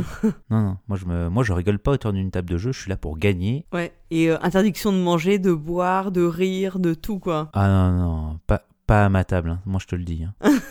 Non, mais bien, bien entendu que le rire, c'est tellement important dans le jeu. euh, Enfin, il le dit, ça, ça va de pair. On est dans un moment de complicité et pour moi, au- autour d'un jeu, euh, on est là pour se marrer. Et que ce soit un jeu euh, qu'on dit Eurogame, vraiment bien calculatoire, gros jeu, j'ai toujours un plaisir à rigoler sur des petites actions que tu fais, sur des, des petits mouvements que l'autre va faire, sur un, un petit râle juste pour s'amuser à râler et faire rire un peu les autres. Ça détend toujours un peu l'atmosphère et ça fait sortir de ce côté un peu sérieux de ces jeux-là des fois. Ah oui, non, c'est c'est juste ce que tu dis, parce que c'est vrai que moi, si tu me dis euh, les gros fous rires, moi, je les ai, euh, voilà, j'ai plutôt en tête des jeux, euh, plutôt comme, bah voilà, moi, nous, on a eu un énorme fou rire sur une partie de Fiesta de los Muertos, vraiment, on n'en pouvait plus, enfin, tu vois, on était, on se tordait de rire, vraiment le fou rire im- im- improbable. Je me souviens aussi d'une partie d'Insider ensemble, où on avait quand même beaucoup rigolé Oui, oui, oui. au week-end proxy jeu, je, je sais pas si tu te Ah oui, souviens. si, si, je me souviens très bien, oui. Voilà. et enfin, des, des- voilà, c'est beaucoup de souvenirs communs. En fait, tu crées beaucoup de souvenirs communs, mais c'est vrai que sur des jeux beaucoup plus sérieux, euh, moi, je râle énormément quand je joue, paraît-il, et euh, je suis toujours en train de râler. Bon, je râle beaucoup en général, et, euh, et donc je sais que je fais beaucoup rigoler mes, mes partenaires de jeu. Donc sur les jeux très sérieux, souvent, tu sais, je me fais un peu, un peu chambrer quand même quand je râle. Donc c'est vrai que ça te permet de dé- détendre un peu aussi l'atmosphère quand t'es dans des jeux très, ouais, des jeux assez. Assez calculatoire qui demande de la concentration. ouais. Ouais, parfois ça fait du bien de rire, ouais. Et, et justement, il parle aussi, euh, il parle de ces jeux euh, qui se jouent en compétition, comme les échecs ou la belote et autres, où il, y a, il, il dit qu'il y a un manque d'humour et un manque de rire autour de ces tables-là. Ouais, c'est vrai. Mais je pense aussi, les, les enjeux sont au-delà du jeu. Tu vois, dans ces pratiques-là, on est sur, euh, sur quelque chose où, oui, c'est du jeu, mais on n'est on est plus là pour euh, juste essayer de, de passer un bon moment. On est là pour atteindre un objectif, tu vois. Ouais, c'est-à-dire qu'il y a de la compétition, qui... ouais, il y a de la compétition qui est presque professionnelle. Enfin, on en fait presque un objectif euh, à part entière. Ouais, ouais, ouais, on sort de quelque chose et, et pour animer Mm. des, des soirées jeux où bah, des fois il y a des lots à gagner, tu le vois que sur la finale en général, ça, joue tranquille au début parce que les gens sont là pour se marrer, pour, euh, pour rigoler. Et puis la finale en général, elle est bien silencieuse, les gens sont concentrés, focus sur leur objectif. Ils savent que là, ils sont en lice pour gagner une boîte de jeu ou euh, un ou, ou on ne sait quoi. Ça change la, le rapport, euh, ouais. Ah ouais, ça m'étonne qu'à moi. Enfin, ça m'étonne pas du tout ce que tu dis, hein, parce que je pense que ouais, dès que t'as un autre enjeu, t'es plus dans la simple, le simple jeu qui est purement un acte gratuit, enfin que tu fais juste sans aucune contrepartie attendue, et, euh, et ça change complètement le rapport à, à ce que tu fais. Et euh, moi, je repense aussi, par exemple, dans le jeu de rôle.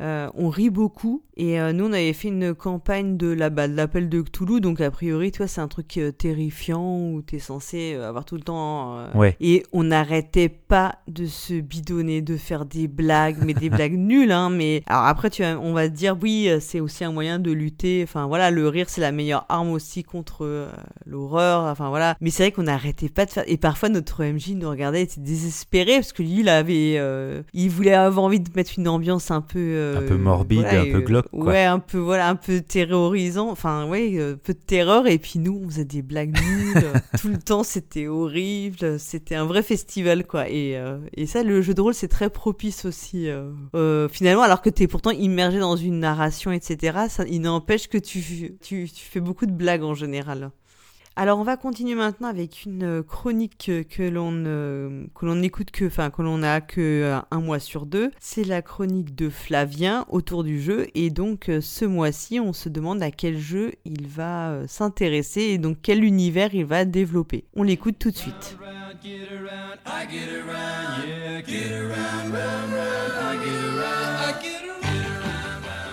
Salut les joueurs, salut les joueuses, c'est Flavien et vous êtes dans Autour du jeu, la chronique où l'on découvre des œuvres liées à un jeu de société.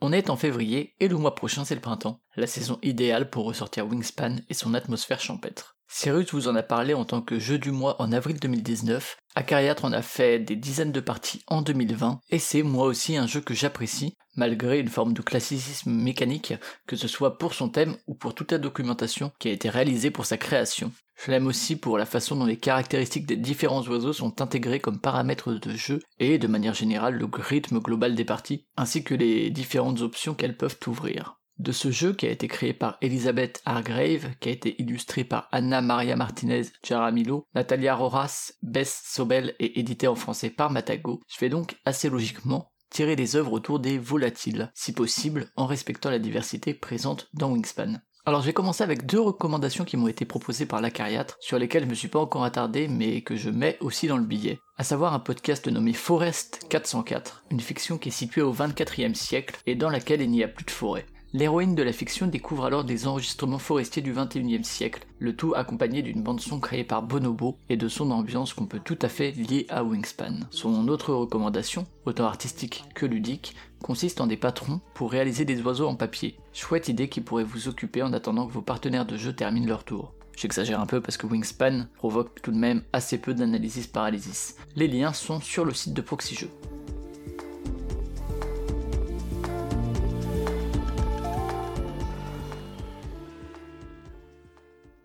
Allez, on part vers la littérature. D'abord un ouvrage très encyclopédique et qui fait figure de référence, le guide Sibley, qui tire son nom de son auteur, David Allen Sibley, et qui recense un paquet d'oiseaux d'Amérique du Nord. Un peu comme pour Wingspan, si vous voulez en apprendre plus sur d'autres territoires, il vous faudra acheter non pas des extensions, mais d'autres ouvrages. Il a été traduit en français par Normand David, et il fait figure de grands catalogues pleins d'informations est découpé selon des grandes familles, chaque volatile étant abordé de manière assez synthétique, avec toujours pas mal d'images à l'appui. Côté fiction, je me suis intéressé à la Conférence des oiseaux, un poème médiéval en persan et œuvre de Farid al-Din Attar, écrit a priori en 1177.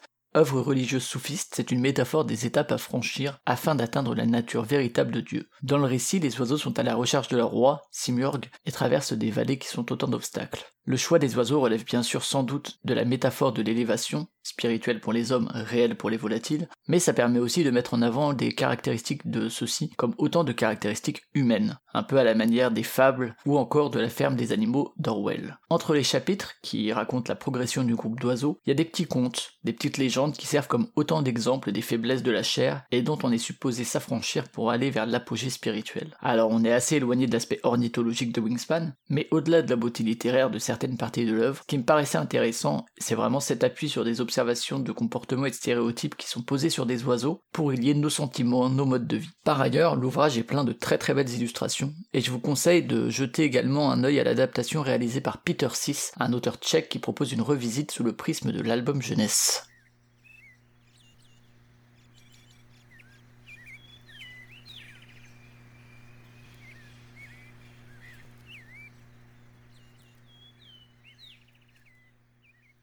On passe du côté de la musique. Et ici, plein de choses possibles. Énormément des morceaux dans beaucoup de genres différents parlent d'oiseaux précis, souvent avec des métaphores autour de symboles liés à celui-ci. La paix, le voyage, mais surtout très souvent la liberté qui est associée au vol, comme dans le célèbre Freebird de Leonard Skinner, mais c'est qu'un exemple parmi d'innombrables. Plus rares sont les morceaux qui parlent de multitudes d'oiseaux ou d'un regard d'ornithologue. Du côté de la francophonie, on peut citer Les oiseaux de Daniel Balavoine, qui même si là aussi c'est une métaphore, ça décrit l'observation de Piaf au bord de la Moselle. Restons en France, mais remontons quelques siècles en arrière avec le bien célèbre chant des oiseaux qui a été composé par Clément Jeannequin au XVIe siècle et que vous avez peut-être croisé au cours de vos années scolaires. Au-delà du texte, on considère ce morceau comme l'un des premiers morceaux qui vise à imiter la nature par le chant et des onomatopées qui représentent les chants des différents oiseaux. Ici, je vous propose une version par l'ensemble Clément Jeannequin.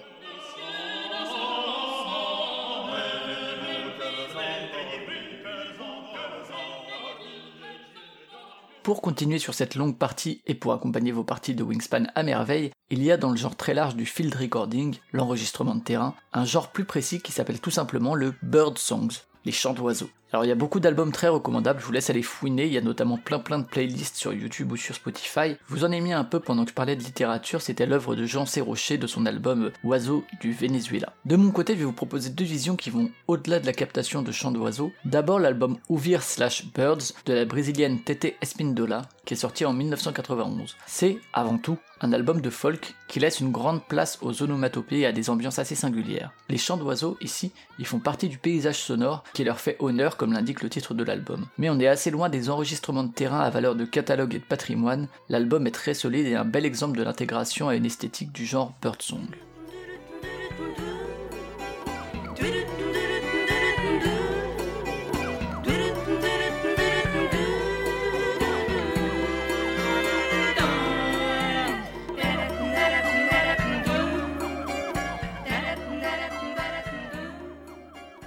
Passons à Symphony of the Birds de Jim Fassett. qui commence, comme cela arrive souvent dans ce genre d'album, par une explication commentée. Suivent trois morceaux qui utilisent bel et bien le chant des oiseaux, mais les réagencent dans une optique musicale et avec une volonté de composition qui change de pas mal d'albums de simple entre guillemets chant d'oiseaux, en ajoutant aussi des effets et d'autres éléments. Une optique encore différente de celle de TT et Spindola donc, puisqu'ici on n'intègre pas les chants à une composition, mais on les agence pour composer à partir de leur production. La fin de l'album, malgré quelques jeux sonores, fait plus figure de catalogue avec des chants une fois de plus accompagnés de quelques mots qui précisent l'oiseau qu'on va entendre.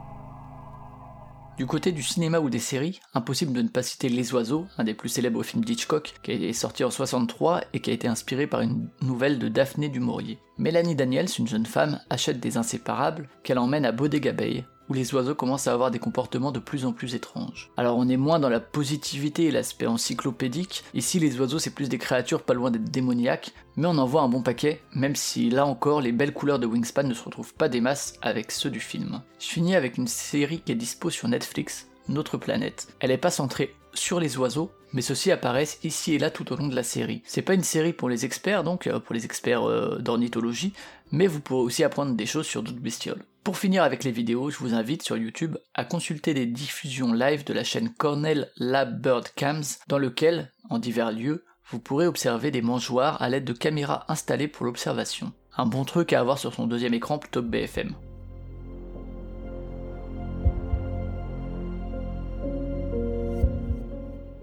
Et on va terminer avec les jeux vidéo. Et je préviens tout de suite que, comme pour les autres catégories, je vais pas forcément m'attarder sur les œuvres qui comportent juste un oiseau ou un type d'oiseau, mais je vais quand même les nommer ici. Vous pouvez donc jeter un œil sur le très bon A Short Hike, le facétieux Untitled Goose Game ou le très très joli All Boy.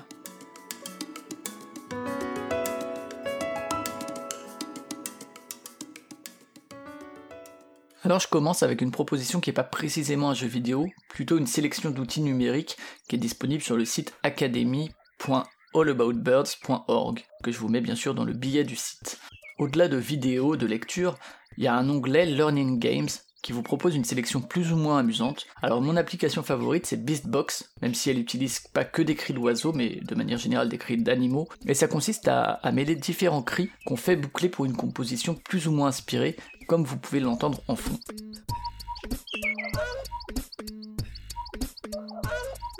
On a aussi, par exemple, un blind test d'oiseaux à reconnaître à l'aide d'ondes sonores ou un wall of birds, un mur d'oiseaux, qui présente une carte du monde avec des oiseaux cliquables et des infos sur eux. Certaines applications sont même accompagnées de ressources pour enseignants ou enseignantes. Rien de fabuleux, vous y passerez peut-être juste quelques minutes, mais ça peut être rigolo à faire découvrir aux plus jeunes.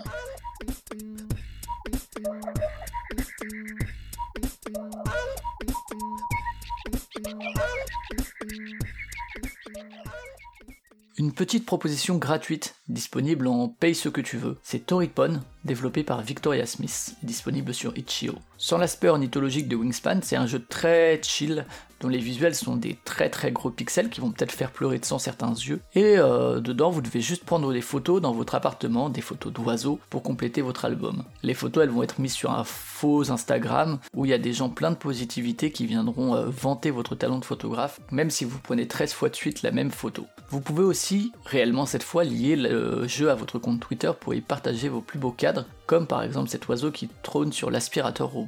Petit à petit, de plus en plus d'oiseaux se débloquent et à vous de les trouver si vous le souhaitez. En tout cas, ça vous occupera là aussi peut-être quelques minutes, quelques dizaines de minutes selon votre tolérance à la sucrerie de la bande son et au visuel disons pas pour tout le monde.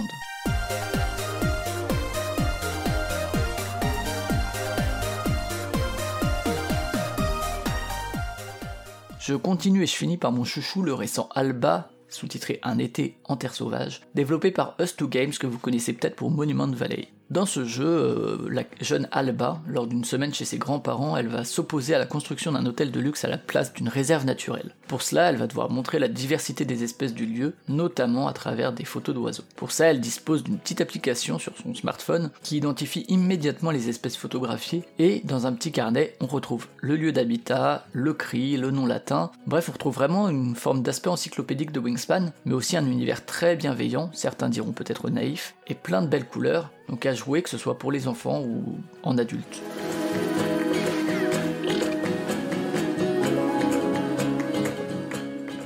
Voilà, c'est déjà la fin de cet épisode consacré donc à Wingspan. J'espère une fois de plus avoir ouvert vos horizons et que quelques battements d'ailes vous mèneront vers l'une ou l'autre des œuvres abordées. On se retrouve dans deux mois pour un nouvel épisode, et en attendant, cui cui.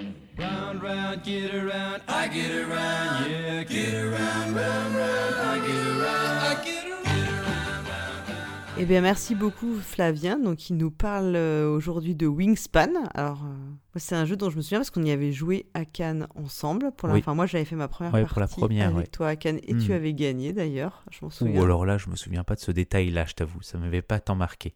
Ouais, si, si, t'avais gagné. Ouais, ouais, si, si, moi je me souviens bien. je pense que t'avais gagné sur les cartes euh, objectifs notamment. T'avais fait un super score. Ok. On avait joué avec Fendel et Cyrus, donc je peux, je pourrais presque retrouver. C'est ça l'avantage de noter ses scores, tu sais, on peut retrou- tout retrouver. Mais voilà, je me souviens qu'on avait joué ensemble pour la première fois, et donc il nous a beaucoup parlé des oiseaux. Toi, Wingspan, c'est un jeu, un jeu que du coup t'as as bien aimé, t'avais bien aimé au final. euh? Ouais, bah, je l'ai chroniqué il y a sur ma dernière euh, sur ma dernière chronique euh, sur les expansions justement. Il me semble bien. Ouais, moi j'ai acheté, euh, j'ai acheté l'extension Europe que t'avais donc que t'avais présentée. Et est-ce que du coup t'as pris l'extension Océanie Non, pas encore. J'ai trop de trop de jeux encore à jouer là et d'extensions à découvrir avant de, de passer sur d'autres. Mais ça va venir, je pense. Euh, Malgré moi, je suis quand même un complétiste et même si euh, la première extension m'a pas plu, euh, je partirai sur Océanie pour tester. Ouais, moi j'avoue que j'ai pris Europe aussi parce que voilà, on est euh, en Europe. c'est un peu bête, hein, mais c'est pour l'idée de retrouver les oiseaux, euh, enfin notre milieu. euh, Il y a un petit côté comme ça aussi, je pense. Mais oui, qui ça change quelques trucs. Enfin, j'avais trouvé que ça changeait quand même quelques manières de jouer, effectivement, quelques petites mécaniques un peu différentes de, enfin, du reste de, de- du jeu de base, quoi.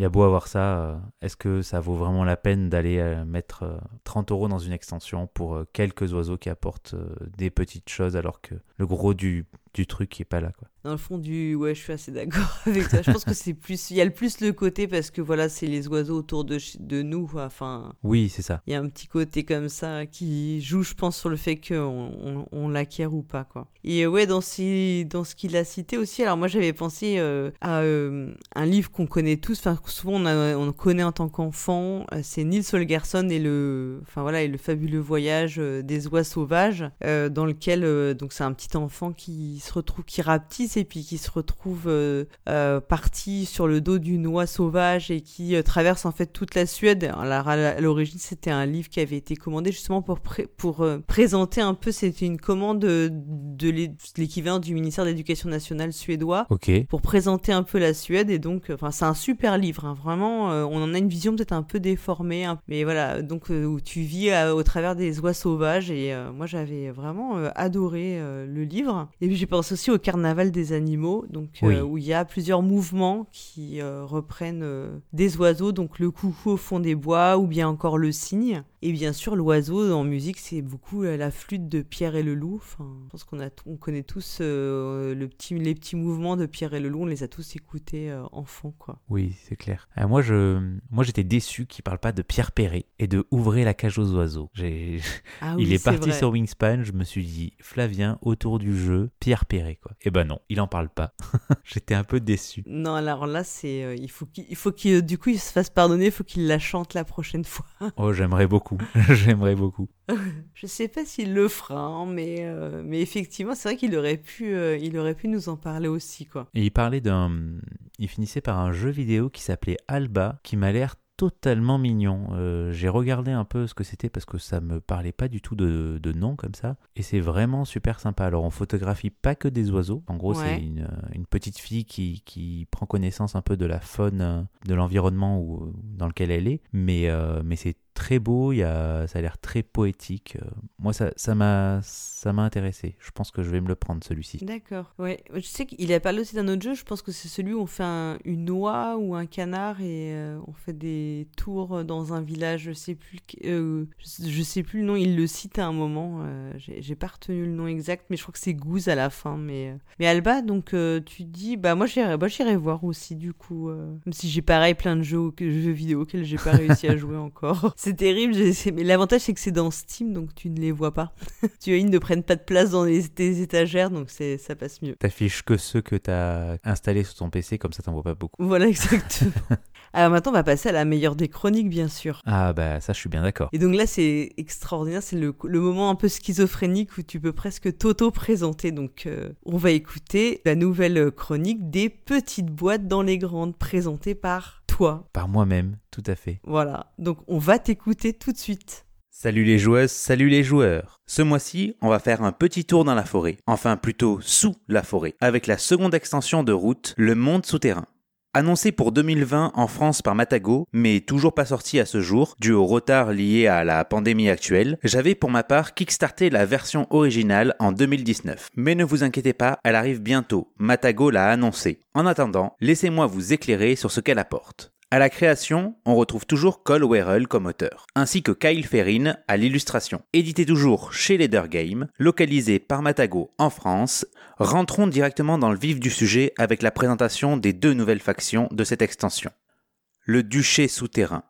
Le duché a longtemps regardé avec suspicion les habitants de la surface. La vaste richesse des souterrains semblait plus que suffisant pour assouvir leurs ambitions. Cependant, les provisions diminuent et le duché se tourne vers les sous-bois pour se développer. Pour réussir, ils doivent inciter les ministres à se joindre à leur cause et à diriger l'expansion du duché dans cette entreprise, fournissant des actions supplémentaires et des points de victoire. Le duché recrute ses ministres en révélant des cartes correspondant aux clairières dans lesquelles ils se trouvent, qu'ils les contrôlent ou non, représentant leur réussite dans l'établissement d'avant-postes frontaliers. En fin de compte, le duché devra construire des marchés et des citadelles pour étendre son contrôle et obtenir du soutien des séparatistes des sous-bois.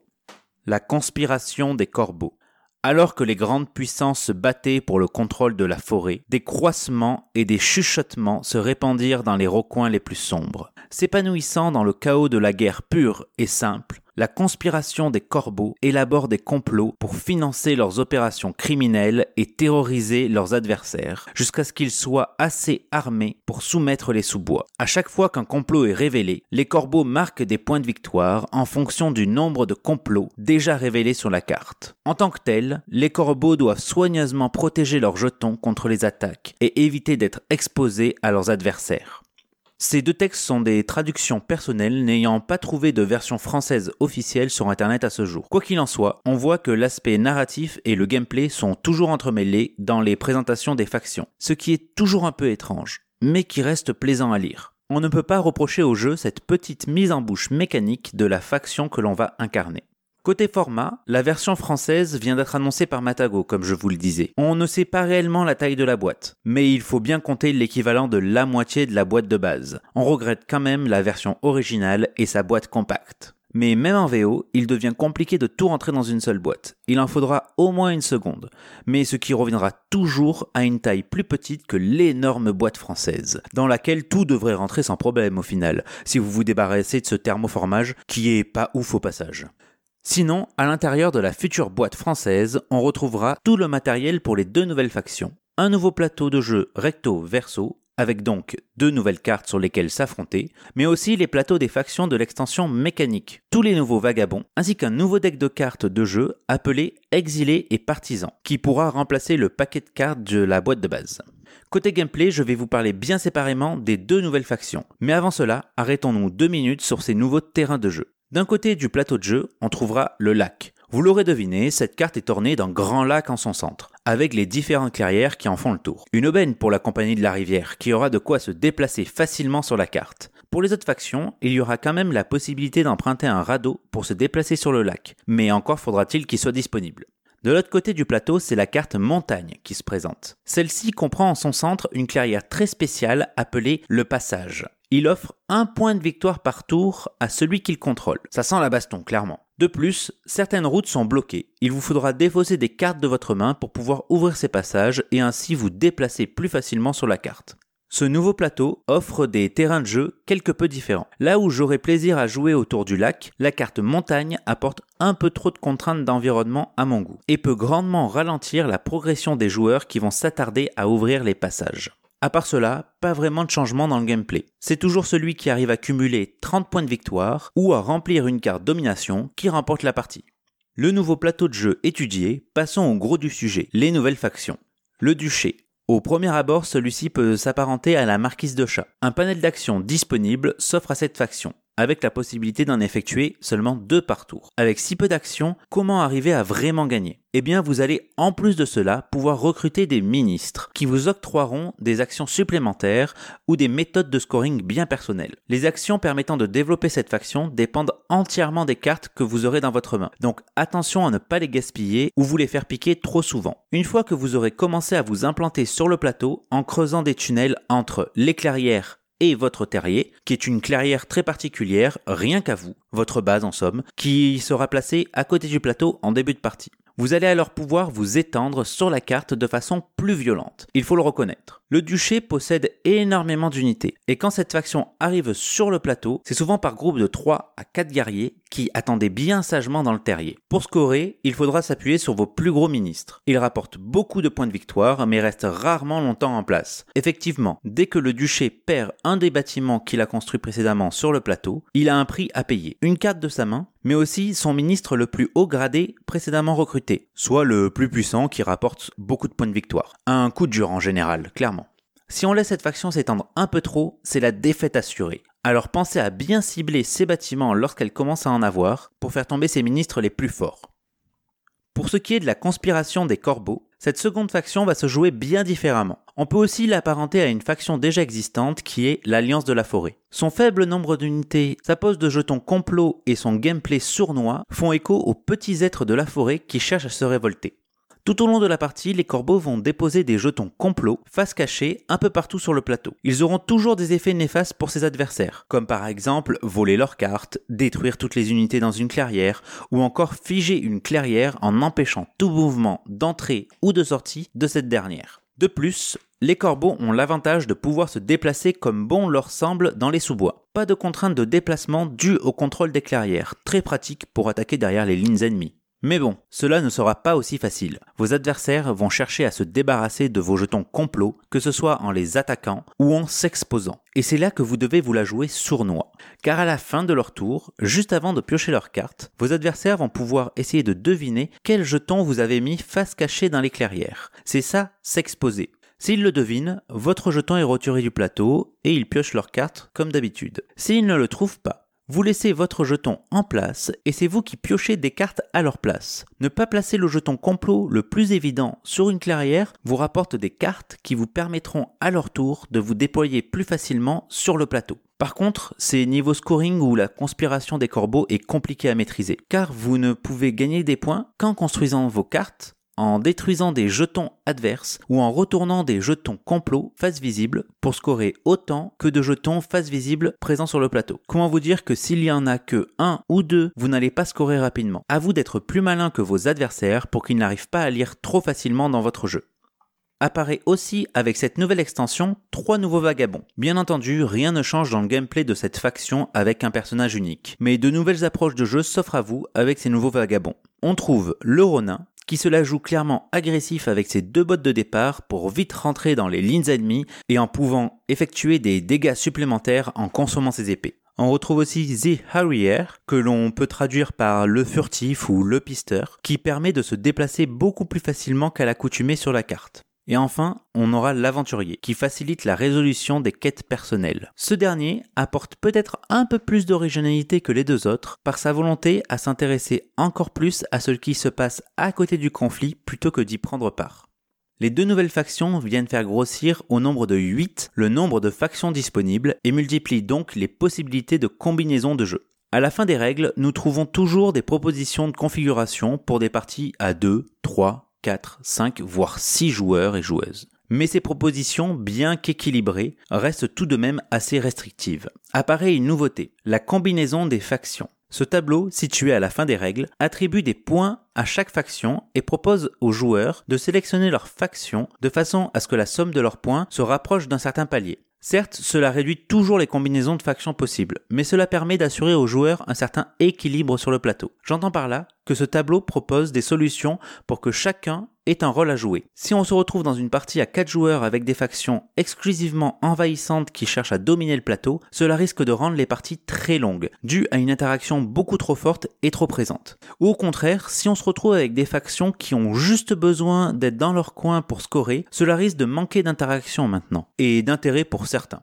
Dans Route, les factions jouent tout un rôle dans l'écosystème de la forêt, et ne pas équilibrer ce dernier gâcherait l'expérience de jeu. Pour moi, ce tableau est un gros plus de cette extension et permet vraiment aux joueurs d'y trouver du renouvellement et du fun dans leur partie.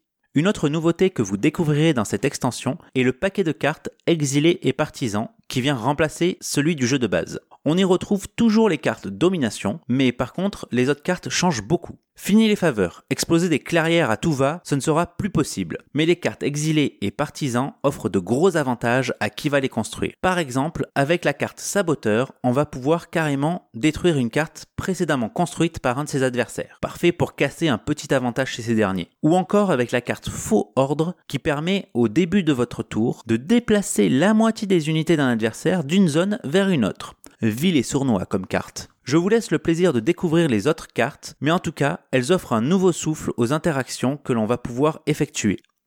Sur ce qui est du temps de jeu, il ne sera clairement pas modifié, sauf si bien sûr vous optez pour une configuration de faction peu conventionnelle. Les nouveaux plateaux et le nouveau paquet de cartes apportent quelques changements, mais rien qui modifiera vraiment le temps d'explication ou de jeu.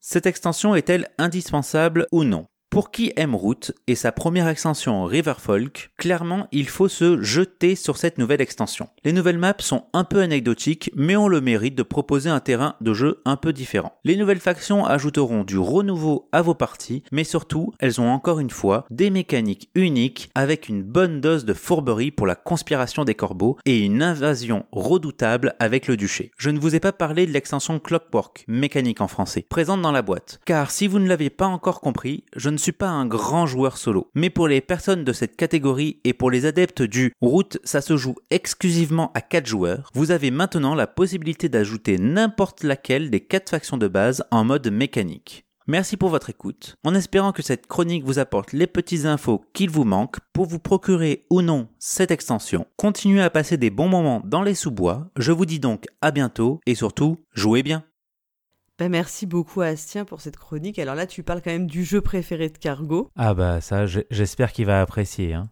parce que je l'ai fait exprès pour lui. Exprès pour lui. Et donc euh, tu parles de la de l'extension euh, donc Underworld. Ouais. Alors euh, Route, tu en as parlé récemment dans Tellement je t'aime.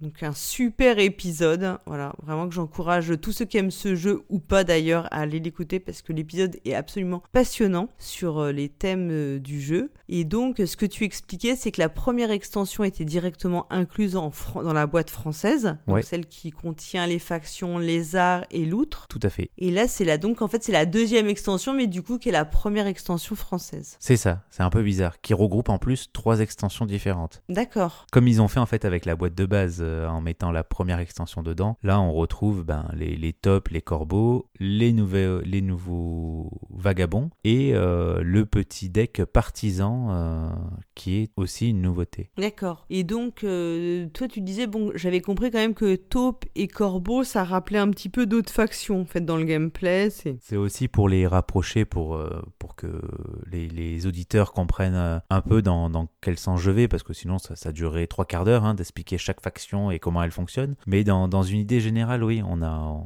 on a ces factions qui se rapprochent de, de gameplay existant, mais euh, pour avoir joué avec les deux, euh, on, est, on est sur quelque chose de drastiquement différent dans le ressenti. On, on va avoir une même influence en fait sur euh, l'écosystème de la forêt, avec une faction, les tops, qui est très envahissante, et les corbeaux qui sont là de façon plutôt sournoise à droite, à gauche, qui vont sûrement faire exploser des bombes ou des choses comme ça, qui rappellent donc l'Alliance de la Forêt. Donc il y, a, cette compréhension de l'écosystème, mais on est vraiment sur des gameplays quand même qui, qui sont assez éloignés, hein, euh, dans le ressenti en tout cas. Toi, dans toutes les factions que tu as joué de route, euh, laquelle a ta préférence aujourd'hui? Ah, Moi je pense qu'aujourd'hui sur les 8 qui existent, c'est vraiment les lézards. J'aime beaucoup ce, cette religion euh, pas sympathique. Attention là, tu te pions fait cerise. Hein. Ouais, ah oh punaise, oh punaise, il m'a eu aussi. Ouais. mais voilà, ouais, ce, ce, petit aspect religion qui est là, mais qui, qui est pas du tout sympathique. Et en général, les, les lézards, euh, c'est un peu la faction, euh, quand ils s'implantent à un endroit, ils y restent et ils bougent plus, quoi.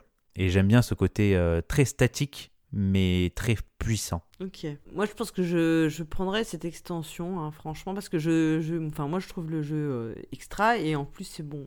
euh, j'ai des fans de taupes à la maison, donc euh, voilà, mes enfants sont fans des taupes, mais à un point, ils adorent les taupes. Et je pense que si on pouvait avoir une taupe domestique, on aurait une taupe domestique. Je tu pense vois, que c'est compliqué quand même, non?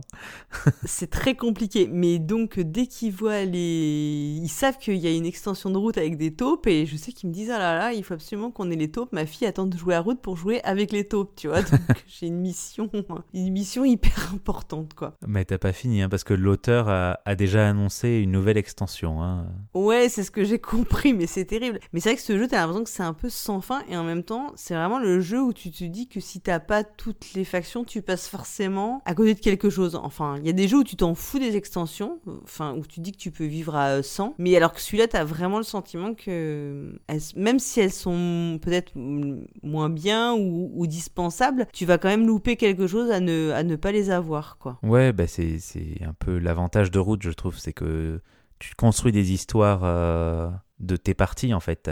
Pour moi, tu as, vraiment des souvenirs, et bah, c'est ce que je dis euh, dans, dans l'épisode euh, Tellement je t'aime. Hein. Aller l'écouter encore une fois. C'est que vraiment, il y a, y a- y a tout, un, tout un univers qui se dessine devant nous, et on en prend part, et quelle que soit la faction, en fait, on va voir qu'on va avoir une influence, et le faire avec des nouvelles factions, des nouvelles approches, des, des nouvelles configurations, c'est toujours sympa. Ouais, ouais, ouais, ouais. Ça fait que. Enfin, moi, je trouve que voilà, c'est un jeu qui a ce- cette force de toujours te, te happer, en fait, dans l'univers. T'es vraiment. euh, sans, grand. Alors que c'est. Enfin, ça reste un jeu de gestion, hein. Et pourtant, il a vraiment un- une capacité de. Voilà, d'immersion qui est, euh, qui est quand même su- super forte, quoi. Enfin, c'est assez bluffant. Donc, euh, voilà, je, moi, je, je pense que l'extension, c'est sûr que. On, on la prendra quand elle sortira. Donc tu disais, euh, elle doit, elle est annoncée là pour euh, 2021 chez Matago, c'est ça? Euh, ouais, Matago l'a annoncé pour 2021 en espérant qu'il puisse la sortir cette Mm. année. hein. On verra. Et sans, sans erreur sur les cartes. Ouais, moi je mets toujours euh, une petite pastille d'attente chez Matago.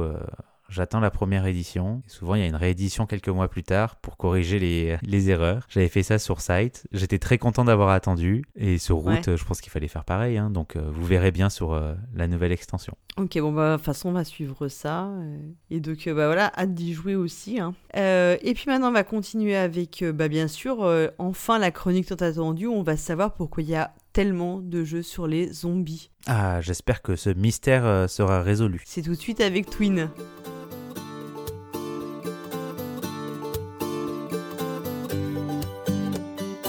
Bonjour, bienvenue dans la chronique Utopia. Je suis Twin et nous allons nous poser la question de ce qui rend intéressant certains sujets, certains thèmes dans les jeux de société. Pourquoi y a-t-il autant de jeux de zombies? Pourquoi aime-t-on jouer avec les tentacules de Lovecraft? Pourquoi est-ce qu'il y a autant de jeux qui se déroulent à la Renaissance? Tous ces sujets et bien d'autres seront abordés dans Utopia.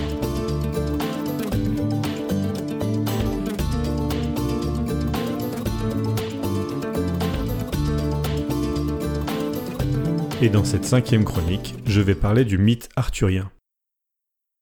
Le mythe arthurien, ou cycle de la table ronde, est un ensemble de récits fictifs dont l'essentiel qui nous soit aujourd'hui connu a été écrit entre le XIIe et le XVe siècle. Il s'agit d'un mythe fondateur, censé expliquer l'origine de la royauté en Grande-Bretagne, en mettant en scène un roi mythique, Arthur, ses chevaliers ainsi que ses proches. L'histoire est censée se dérouler essentiellement sur la première moitié du VIe siècle. Elle est influencée par des légendes celtiques, par le souvenir de la culture romaine, mais aussi par des valeurs propres aux auteurs plus tardifs tels que la chevalerie et l'amour courtois. Le mythe arthurien continue d'inspirer des récits jusqu'au XXIe siècle. Le cycle arthurien a lieu principalement à un moment important dans l'histoire de l'archipel britannique, où des migrations de peuples germaniques s'implantent durablement dans le sud et l'est de la Grande-Bretagne, repoussant les Celtes vers la Cornouaille, le Pays de Galles, l'Armorique et d'autres territoires. Ces situations de confrontation, de compétition et de coopération entre différentes cultures et différentes religions constituent l'essentiel du fond du mythe arthurien. Ces aspects de confrontation, de compétition et de coopération sont évidemment très fertiles dans le cadre d'une adaptation en jeu de société. C'est notamment le cas de Britannia, de Lewis Pulsifer, qui met en scène ces différentes vagues migratoires, ou de Pendragon de Morgan Gouillon-Réty, un jeu de la série Coin réputé pour des expériences ludiques asymétriques entre les joueuses. Les différentes valeurs culturelles sont particulièrement bien mises en avant dans le jeu de rôle Pendragon de Greg Stafford. Ici, les personnages doivent s'inscrire dans différentes cultures, chrétiennes, païennes ou botaniques, qui encouragent différents comportements. Le succès des personnages dépend non seulement de l'exemplarité avec laquelle chaque personnage poursuit son développement culturel propre, que sa capacité à se coordonner avec des personnages d'autres cultures. Le mythe arthurien est aussi un monde foisonnant de magie. Fées, esprits, trésors magiques et pouvoirs enchanteurs y sont discrets mais fréquents. Cet aspect est souvent inspirant dans une adaptation ludique, que ce soit dans le cadre des illustrations ou pour la justification de pouvoirs spécifiques.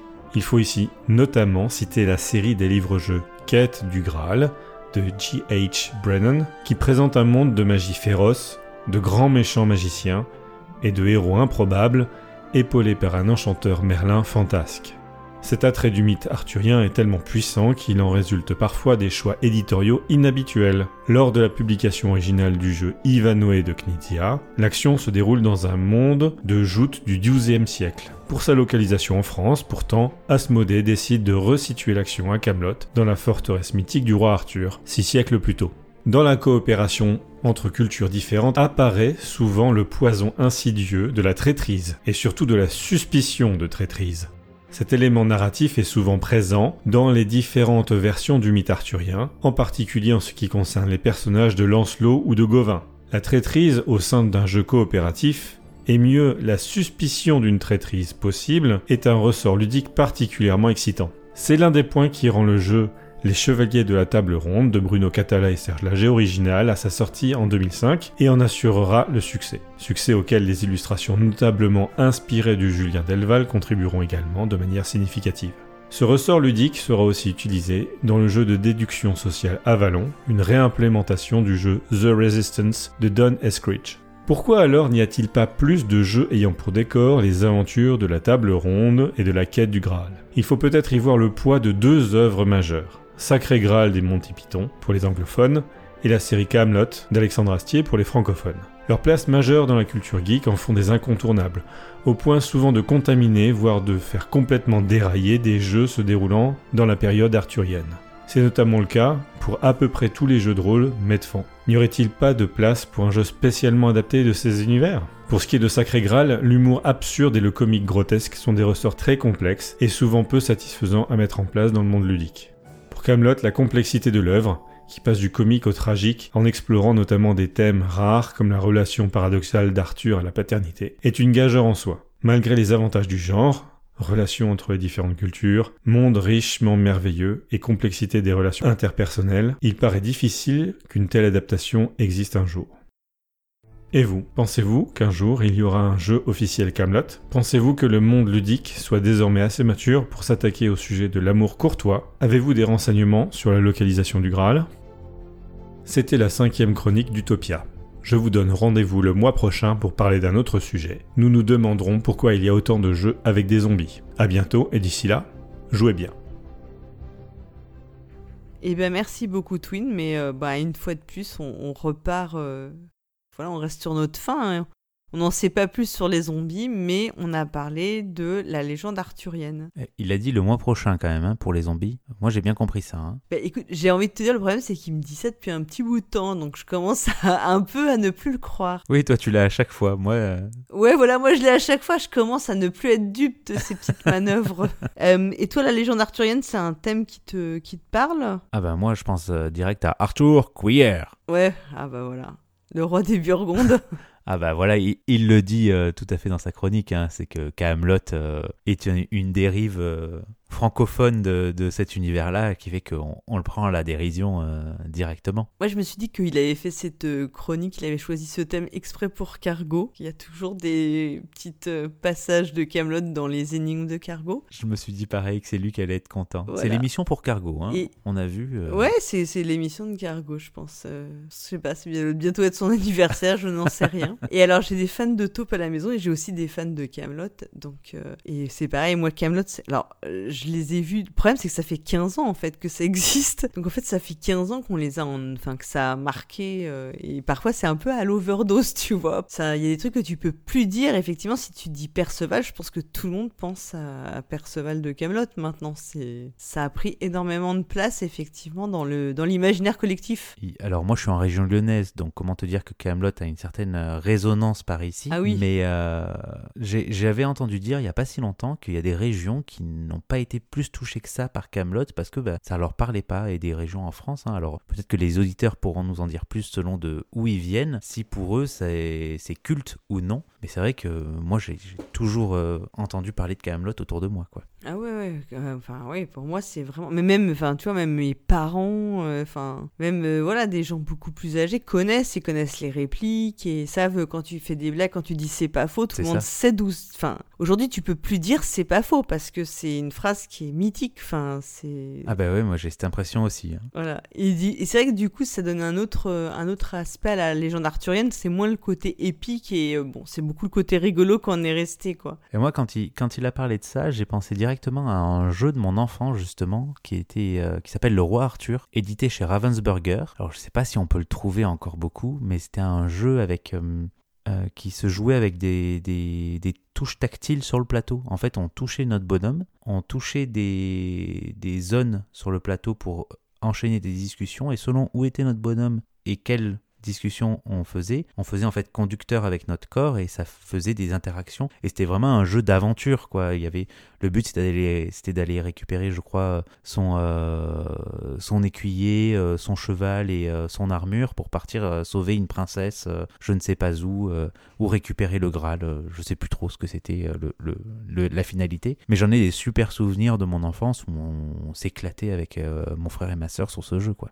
Bah, ça se trouve, Dany l'a peut-être dans sa ludothèque. Hein. Il faudrait lui demander. Je l'ai toujours, mais ça fait euh, pff, des années que je l'ai pas sorti, je t'avoue. C'est vrai T'as pas essayé d'y rejouer Ce serait. euh, ouais, je sais Non, il Je faudrait. déçu en fait. Il faudrait que je j'essaie. sais ouais. pas. Mais moi, je sais qu'il a cité aussi les livres dont vous êtes le héros à la quête du Graal. Et moi, j'en ai encore des quelques tomes euh, là. Donc, je me suis dit, tiens, je vais aller les ressortir pour voir, euh, pour voir ce que ça donne en fait.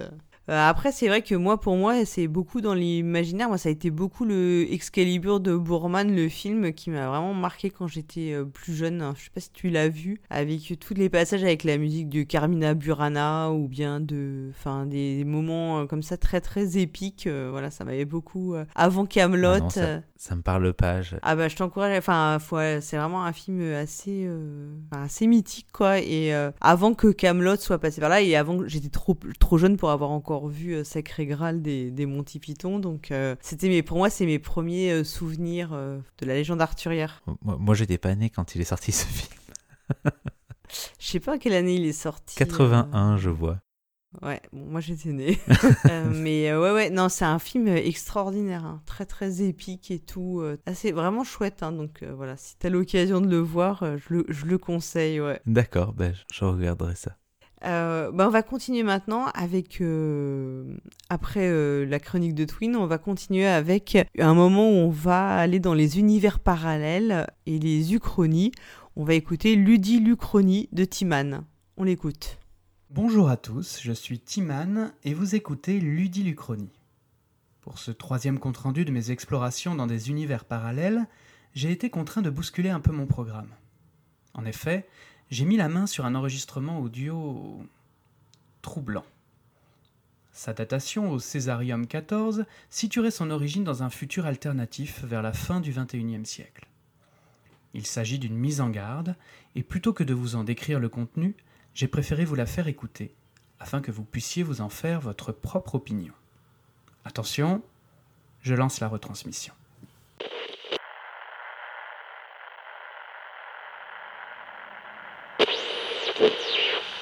Bonjour, je me nomme Nathan. Et avec l'aide de mes collègues, je vous envoie cet enregistrement dans l'espoir que les informations essentielles qu'elles contiennent vous permettront de ne pas commettre les mêmes erreurs. Mes collègues me disent qu'il aurait été plus judicieux de commencer par le plus important. À la date où j'enregistre ces mots, nous sommes le 6 juin 2066, 30 ans après la fin du monde. Est-ce possible d'améliorer la qualité audio? Ah, voilà, c'est mieux. Bien. D'après ce que nous savons, le début réel de la machination qui a provoqué l'apocalypse se déroule à votre époque. Il est difficile d'évaluer une date exacte, mais il semblerait qu'une opération financière en apparence anodine fut l'un des prémices majeures. Le jour où un site d'information, TrickTrack, fut racheté par une société du nom d'Asmodée. Asmodée, le nom d'un démon bordel. Comment vous avez fait pour ne rien voir venir? D'après les archives que nous avons en notre possession, Asmodée naquit d'abord sous le nom de Cyros Productions dans le but de promouvoir la forme de jeu la moins diabolique qui soit, le jeu de rôle.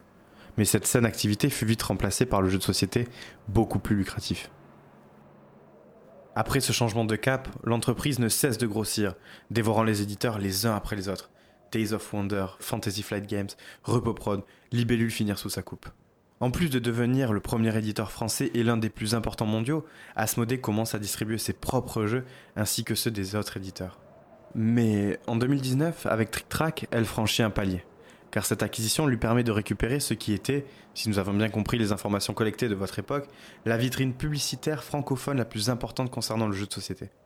Cet achat amorce une nouvelle politique de l'entreprise, en vérité planifiée depuis bien longtemps, le monopole de tous les domaines professionnels qui concernent le jeu de société. Au début, la communication se veut rassurante. Les quelques critiques sont moquées et l'entreprise Asmodée elle-même montre pas de blanche en se mêlant peu des activités du site. Pourtant, elle récidive en 2020 en engageant un certain Philibert. Nos sources sont peu claires sur le sujet, mais il semblerait qu'il s'agisse d'un marchand alsacien très important. Dans les années qui suivirent, ce Philibert fut cloné pour remplacer les ludicaires les plus importants du monde ludique de votre époque. Les Didier, les Simon disparurent, effacés par les Philly Boys. Là encore, peu de gens s'en émeuvent. Seul un éminent lanceur d'alerte du nom de Chus tentera de dénoncer le complot, mais sa voix sera rapidement tue. Fut-il éliminé ou acheté? Nous l'ignorons. Une chose est sûre, il disparaîtra des radars la même année. La toile Asmodée se met en place. Cette même année, sa division chinoise met au point un virus qui contraint la moitié du monde au confinement.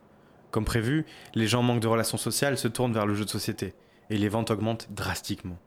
Même les médias généralistes, qui ne sont pourtant pas encore sous la coupe de l'entreprise démoniaque, s'en font l'écho et amplifient le phénomène. Puis, en 2022, l'entreprise rachète la totalité des usines chinoises spécialisées dans la production de jeux de société. Là encore, les communicants, un certain monsieur Guillaume ainsi qu'une meute de youtubeurs corrompus sont en première ligne.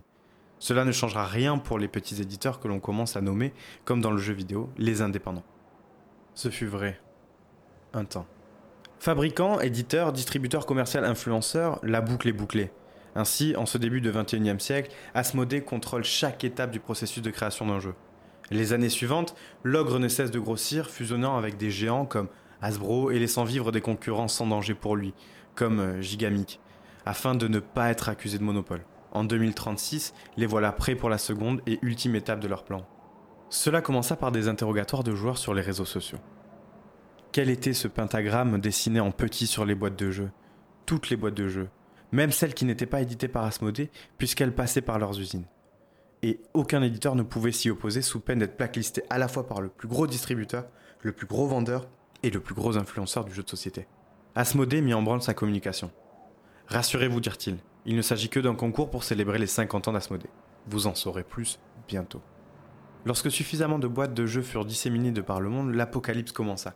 Les archives ont perdu la date exacte de la fin du monde, mais nous savons qu'en 2036 fut invoqué Asmodée, le démon du jeu. Nous eûmes droit à une fin du monde biblique, les volcans du monde entier entrèrent en éruption, les océans bouillants se déversèrent sur les côtes, tremblements de terre et ouragans ravagèrent les villes, mais l'humanité n'avait pas fini de payer son aveuglement. Les joueurs de jeux de société devenus des adeptes de la bête renversèrent les dernières bribes de gouvernement, imposant à tous le culte d'Asmodée. Cela fait 30 ans que nous vivons sous son règne, et aujourd'hui nous envoyons ce message dans le passé, comme une bouteille à la mer, dans l'espoir que notre détresse soit prise au sérieux. Agissez tant qu'il est encore temps, s'il vous plaît.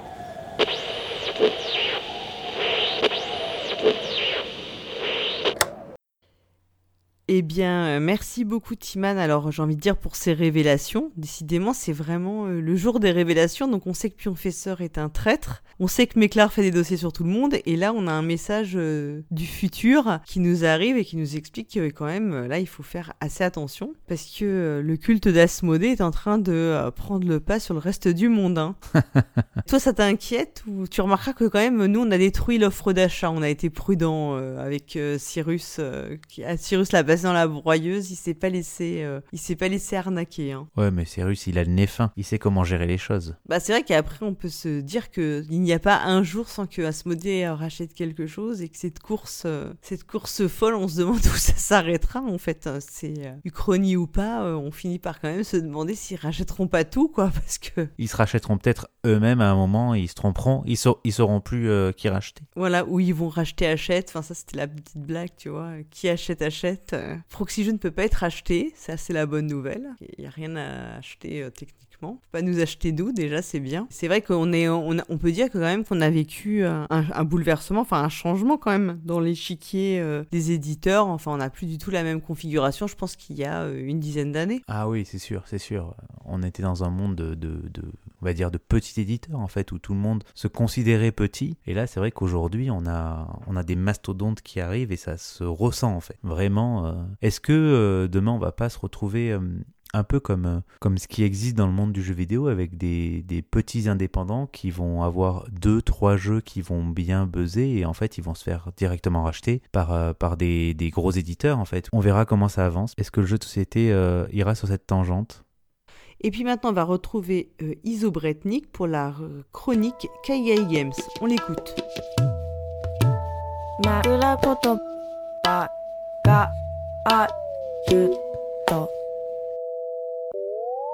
Bonjour à tous et à toutes. Aujourd'hui, une fois n'est pas coutume, je m'éloigne du Japon pour vous parler d'un jeu américain édité par, attention, accrochez-vous bien, Uproarious Games, un nom ma foi fort compliqué à prononcer dans n'importe quelle langue du monde, bien joué.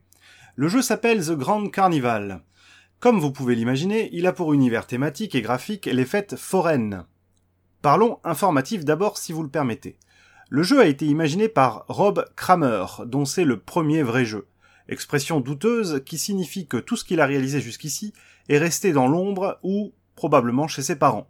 Il y a bien quelques obscurs joueurs et joueuses de BGG qui en parlent, mais on pourrait presque imaginer que toute la famille de l'auteur s'est mise en branle pour soutenir ses créations. Bref, The Grand Carnival est un jeu de pose de tuiles et de mouvements de personnages. Les parties durent entre 45 et 60 minutes, à condition que vous connaissiez déjà les règles et que vous n'ayez pas d'amis qui cogitent un peu trop. La base matérielle du jeu, ce sont des pièces aux formes et aux tailles diverses, allant de 1 à 5 zones, un peu à la manière de Rosenberg. Je pense que l'on peut désormais consacrer l'auteur allemand en affublant tous les jeux qui font appel à ce type de composants du nom de leur employeur favori.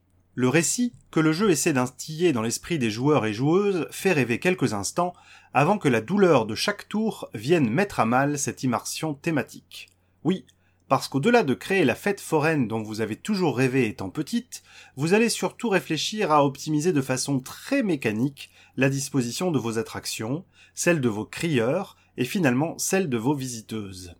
Ces pauvres dernières sont souvent soumises aux manipulations peu, peu clémentes de démiurges en quête de points de victoire.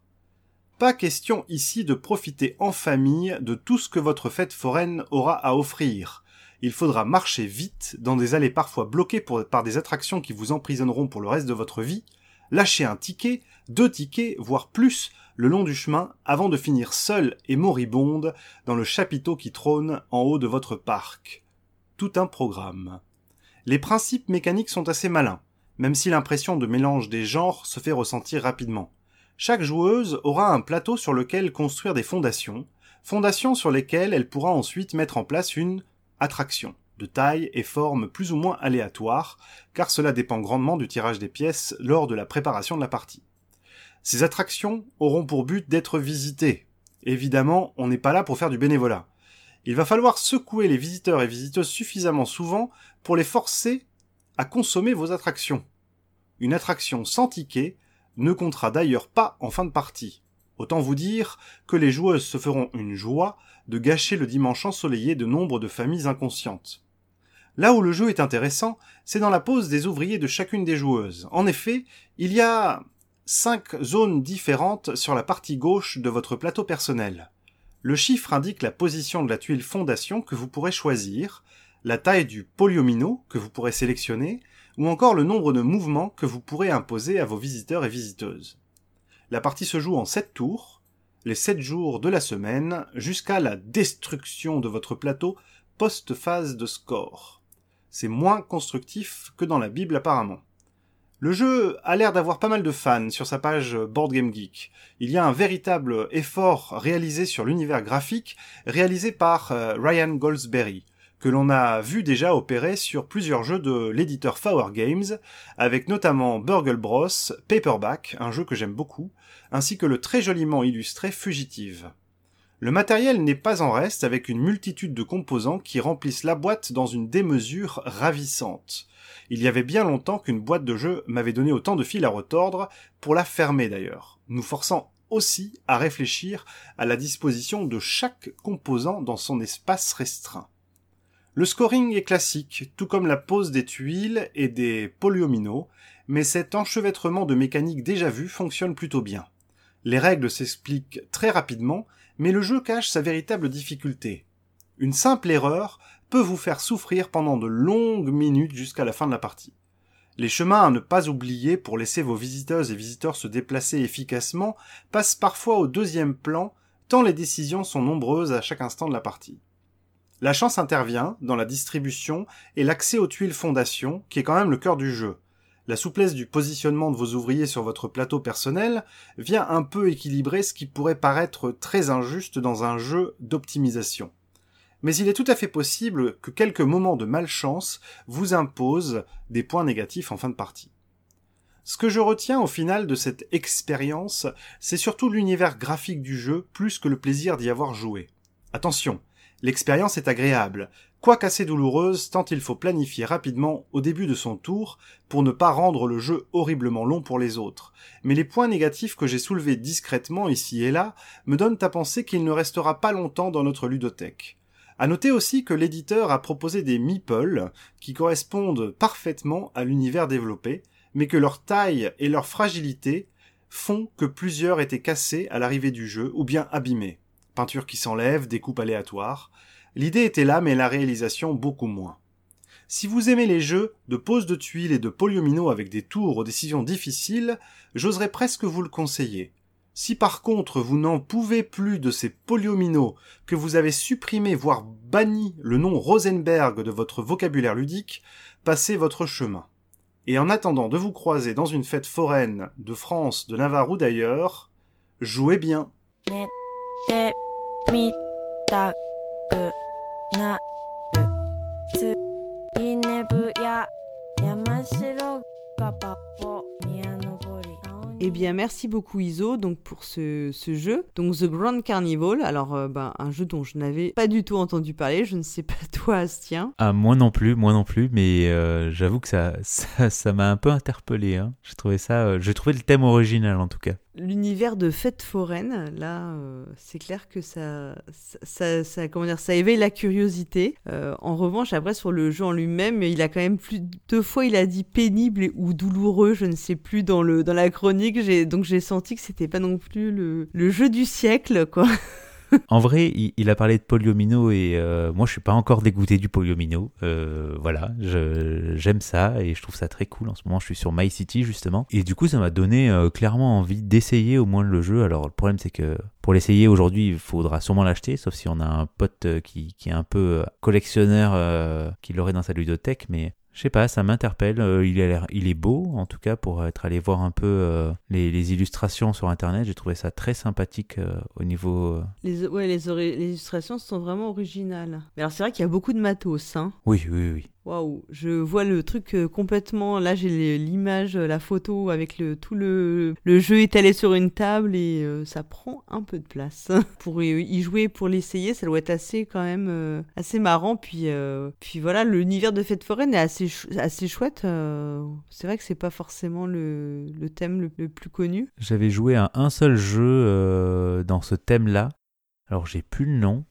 Ah oui, voilà, le nom c'était Unfair. Là, qui me vient en tête, c'est euh, aussi un jeu qui existe qu'en anglais, où c'était un jeu de deck building dans une fête foraine où en fait on allait faire nos attractions et, euh, et on va choisir trois thèmes un peu à, à la smash up pour euh, raccourcir. On va choisir par exemple le thème des, euh, des, des, des morts vivants, le thème des sorcières et le thème des super-héros et on va mettre ces trois decks ensemble, on va tout mélanger et hop, on sort un jeu de deck building avec ces trois thématiques. Et c'était assez fun où on, où on construit ces grosses attractions pour attirer notre public, essayer d'avoir le- le plus d'argent possible. C'était plutôt cool. Il y a deux campagnes de financement qui étaient sorties sur ce jeu, je crois. Et bon, je m'étais pas jeté dessus parce que je suis un complétiste. hein, et du coup, euh, mettre 200 euros dans un jeu, euh, je suis pas sûr de pouvoir le faire à chaque fois.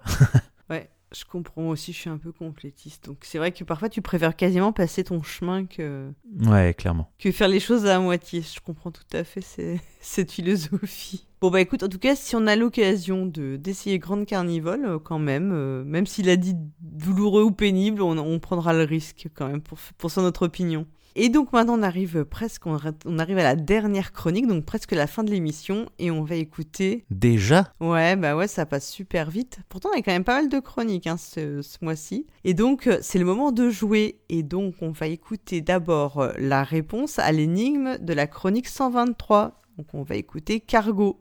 Elias, je vais te soumettre une énigme. Très inquiétante et troublante énigme que cette question. Désolé, je ne joue plus aux jeux de société depuis 5 ans. Si tu réussis, je te couvrirai d'or. Je suis prêt, allons-y, je me sens très en forme. On va s'amuser. Ceci est un jeu. Debout les joueurs et haut les cœurs, n'oubliez pas vos bottes parce que ça caille aujourd'hui. Ici, Cargo. Merci d'écouter ce nouvel épisode de Ceci est un jeu, la chronique qui ne parle pas seulement de jeu mais qui vous fait jouer en écoutant des répliques euh, rigolotes et de la musique euh, éclectique. Car comme son nom l'indique, ceci est un jeu. Et pour tous les nouveaux auditeurs joueurs, je commence par la règle. Y'a personne ici à part moi qui soucie encore de respecter les règles Ceci est la règle. Dans ce jeu, je vous présente une énigme qui parle d'un jeu de société. Le but du jeu est de trouver le jeu de société en question. Cette énigme est un montage d'extraits sonores qui comporte chacun un indice sur le jeu. Les indices peuvent porter sur tout ce qui touche à ce jeu, comme la mécanique, le matériel, le thème ou le prénom de la belle-fille par alliance du cousin de l'auteur. Vous avez quelques semaines pour répondre, un participant sera tiré au sort et gagnera l'honneur d'être cité dans le prochain épisode des chroniques et de recevoir un voyage tout frais payé pour le Festival international des Jeux de Cannes 2021. Hein? Ah, ah bien, ah bah non, bah non, pas de pas de festival cette année, donc bah bah vous gagnerez un goodie proxy jeu. Bah c'est ça, ça, ça aussi, ça aussi c'est la classe. Maintenant vous avez compris, passons à la réponse de la dernière énigme. Bim bam boum.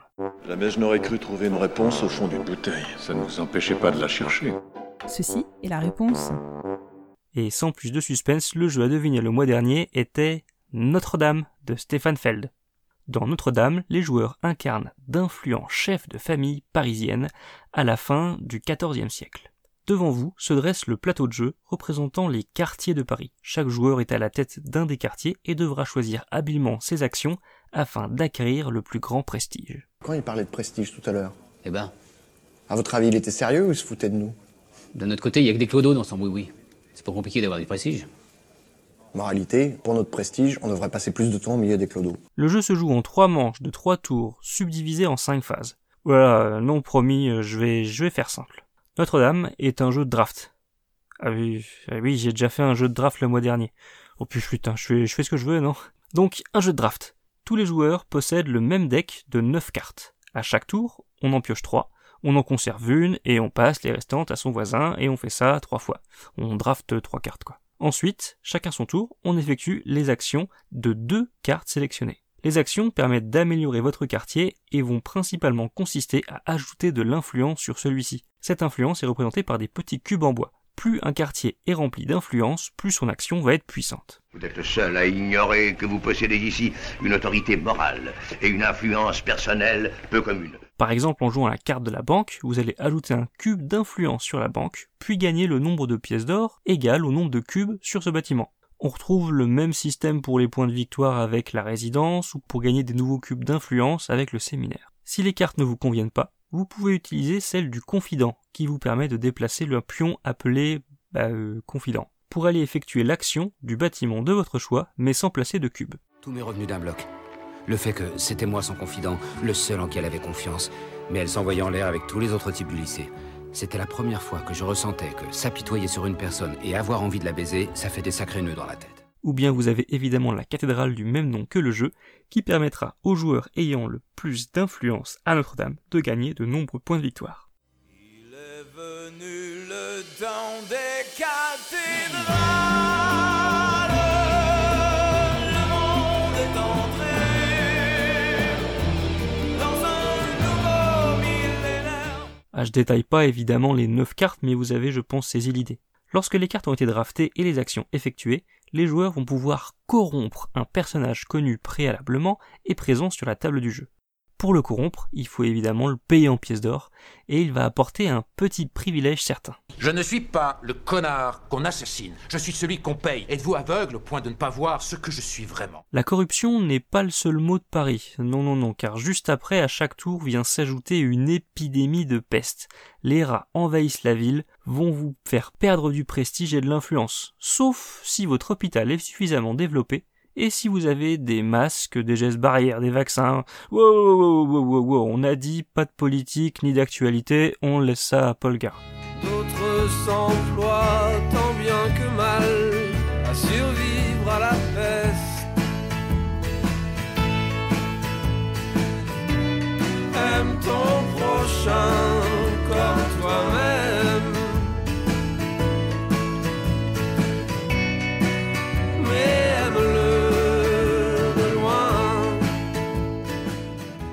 Cette même mécanique se répète pendant trois manches et le joueur qui a le mieux dosé le développement de ses quartiers, l'influence de ses lieux de pouvoir, la corruption de ses hauts fonctionnaires et de ses épidémies de peste, bref, le joueur avec le plus de prestige l'emporte.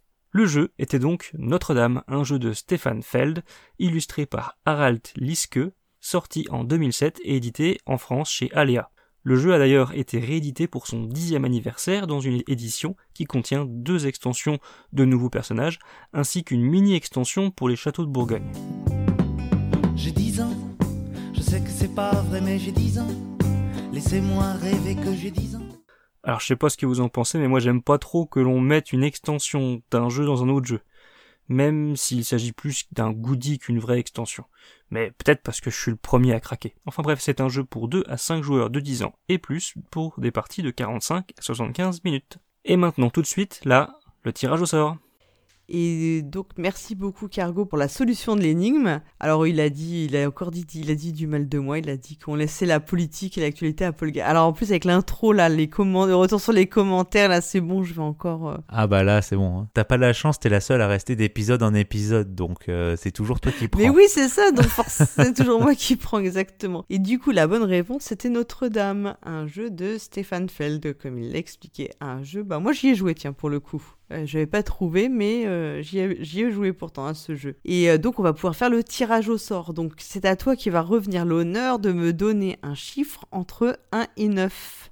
Alors, on précise quand même que les, voilà, les bonnes réponses sont triées aléatoirement. Elles sont pas dans l'ordre d'arrivée ou de réponse. Donc, on a vraiment, il a refait un tri aléatoire. Enfin, je sais pas comment il fait. Sûrement une formule Excel. Et euh, donc, on a les, les, les bonnes réponses ont été mises aléatoirement. Et Astien, qui n'a pas le fichier, va me donner un chiffre entre 1 et 9. Et je vais pouvoir révéler le vainqueur. Alors, je lance une petite application de tirage au sort.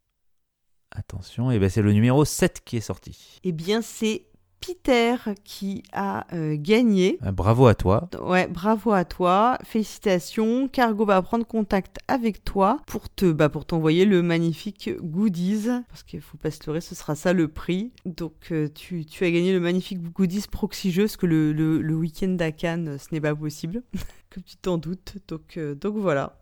Et puis maintenant, on va écouter la nouvelle énigme. Je sais pas si toi tu l'as déjà écouté, que tu as trouvé. Ouais, je l'ai, je l'ai écouté en avance euh, de mon côté et je l'ai trouvé celle-ci. C'est un jeu auquel euh, j'avais déjà joué, donc euh, c'était plutôt facile de mon côté. Donc euh, on va on va l'écouter et euh, puis euh, moi j'ai moi j'ai écouté mais j'ai rien trouvé du tout. J'avoue honteusement. On l'écoute. Quelle est la vitesse de croisière d'une hirondelle lorsqu'elle n'a aucune charge Que voulez-vous dire? Une hirondelle africaine ou une hirondelle européenne? Ceci est l'énigme. Vous n'aviez pas trouvé Notre-Dame? Eh bien, cette nouvelle énigme est faite pour vous. Prêtez une oreille attentive et à tout de suite. Quand la musique s'arrêtera, ramasse ton pistolet. Et essaie de me tuer. Essaie.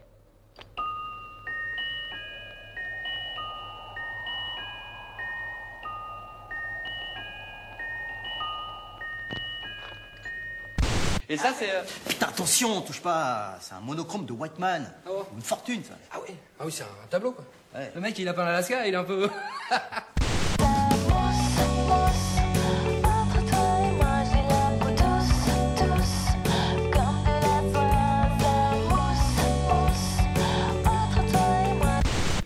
On est copains. Je sais que tu respectes mon père et je te respecte aussi. Mais je te colle une balle en pleine gueule si tu ranges pas ce flingue de merde, t'entends? Allez Déconne pas, Joe. M'oblige pas à tirer. Arrête de braquer ce flingue sur mon père Non, mais c'est à peine coupé. Faut arrêter de déconner maintenant. Pour ça que vous avez gueulé à ameuter tout le pays Non, mais c'est parce que tout à l'heure ça pissait. Bon, là ça pisse plus. Bon, tout à l'heure ça pissait trop, quoi. Ça pissait Vous voulez que je regarde si j'ai des petits trucs pour mettre dessus? Non, non, non, euh, c'est bon, ça va piquer. Je préfère qu'on laisse à l'air. Oui, bah vous laisserez à l'air en marchant. Allez, levez-vous, on se Mais je, casse. mais je vais pas me lever. Si je me lève, ça va faire jouer le muscle et ça va repisser.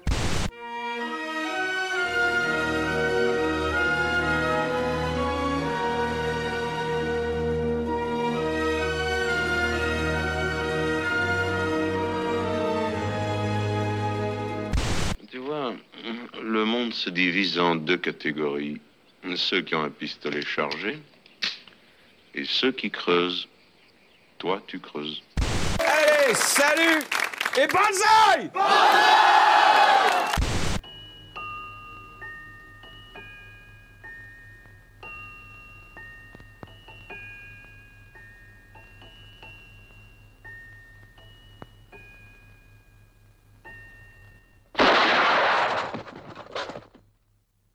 L'énigme est terminée. Je suis sûr que vous avez déjà trouvé.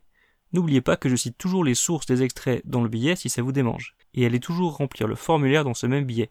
proxy-jeu.fr. Proxy avec un i, jeu avec un x. Et vous sélectionnez l'épisode et ensuite tout en bas, il y a ma rubrique. Vous avez jusqu'au 14 mars 2021 pour me faire parvenir votre bonne réponse. Je vous retrouve le mois prochain.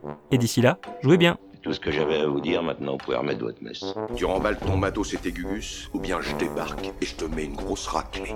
Hasta la vista, baby. Donc merci beaucoup Cargo pour cette nouvelle énigme. Donc voilà, ça y est, c'est le, moment où vous pouvez aller tous sur le comment dire le formulaire euh, de l'épisode, enfin du billet de l'épisode pour donner votre réponse et puis vous pouvez en profiter pour mettre des commentaires évidemment hein, parce que ça c'est hyper important les commentaires. Bah on voit, on y passe du temps, hein, toujours en début d'émission, mais c'est euh, c'est toujours plaisant de savoir qu'il y a des, des gens qui nous suivent et qui sont prêts à nous faire euh, tous ces retours. Exactement, ça fait toujours super plaisir de vous lire. Donc bah voilà, on est arrivé au terme de l'émission, Astien. Euh, J'espère que ça t'a plu comme exercice. Ah bah oui, mais je suis même triste que ce soit déjà fini. Si tu veux, on enregistre la suivante tout de suite. Ouais, bah le problème c'est qu'ils ont pas préparé leur chronique les autres. hein. Ils sont un peu... euh, C'est dommage, hein. Eh bien, que vous ayez aimé notre émission ou non, faites-le nous savoir en laissant un commentaire sur le site podcast.proxy avec un i-jeu avec un x. Vous y trouverez toutes les infos sur les sujets que nous avons abordés pendant cette émission. Vous pouvez également nous contacter sur Twitter, sur Facebook et surtout parler de nous autour de vous. On se retrouve en mars 2021 pour les chroniques 125. Et en attendant, jouez, Jouez bien. bien.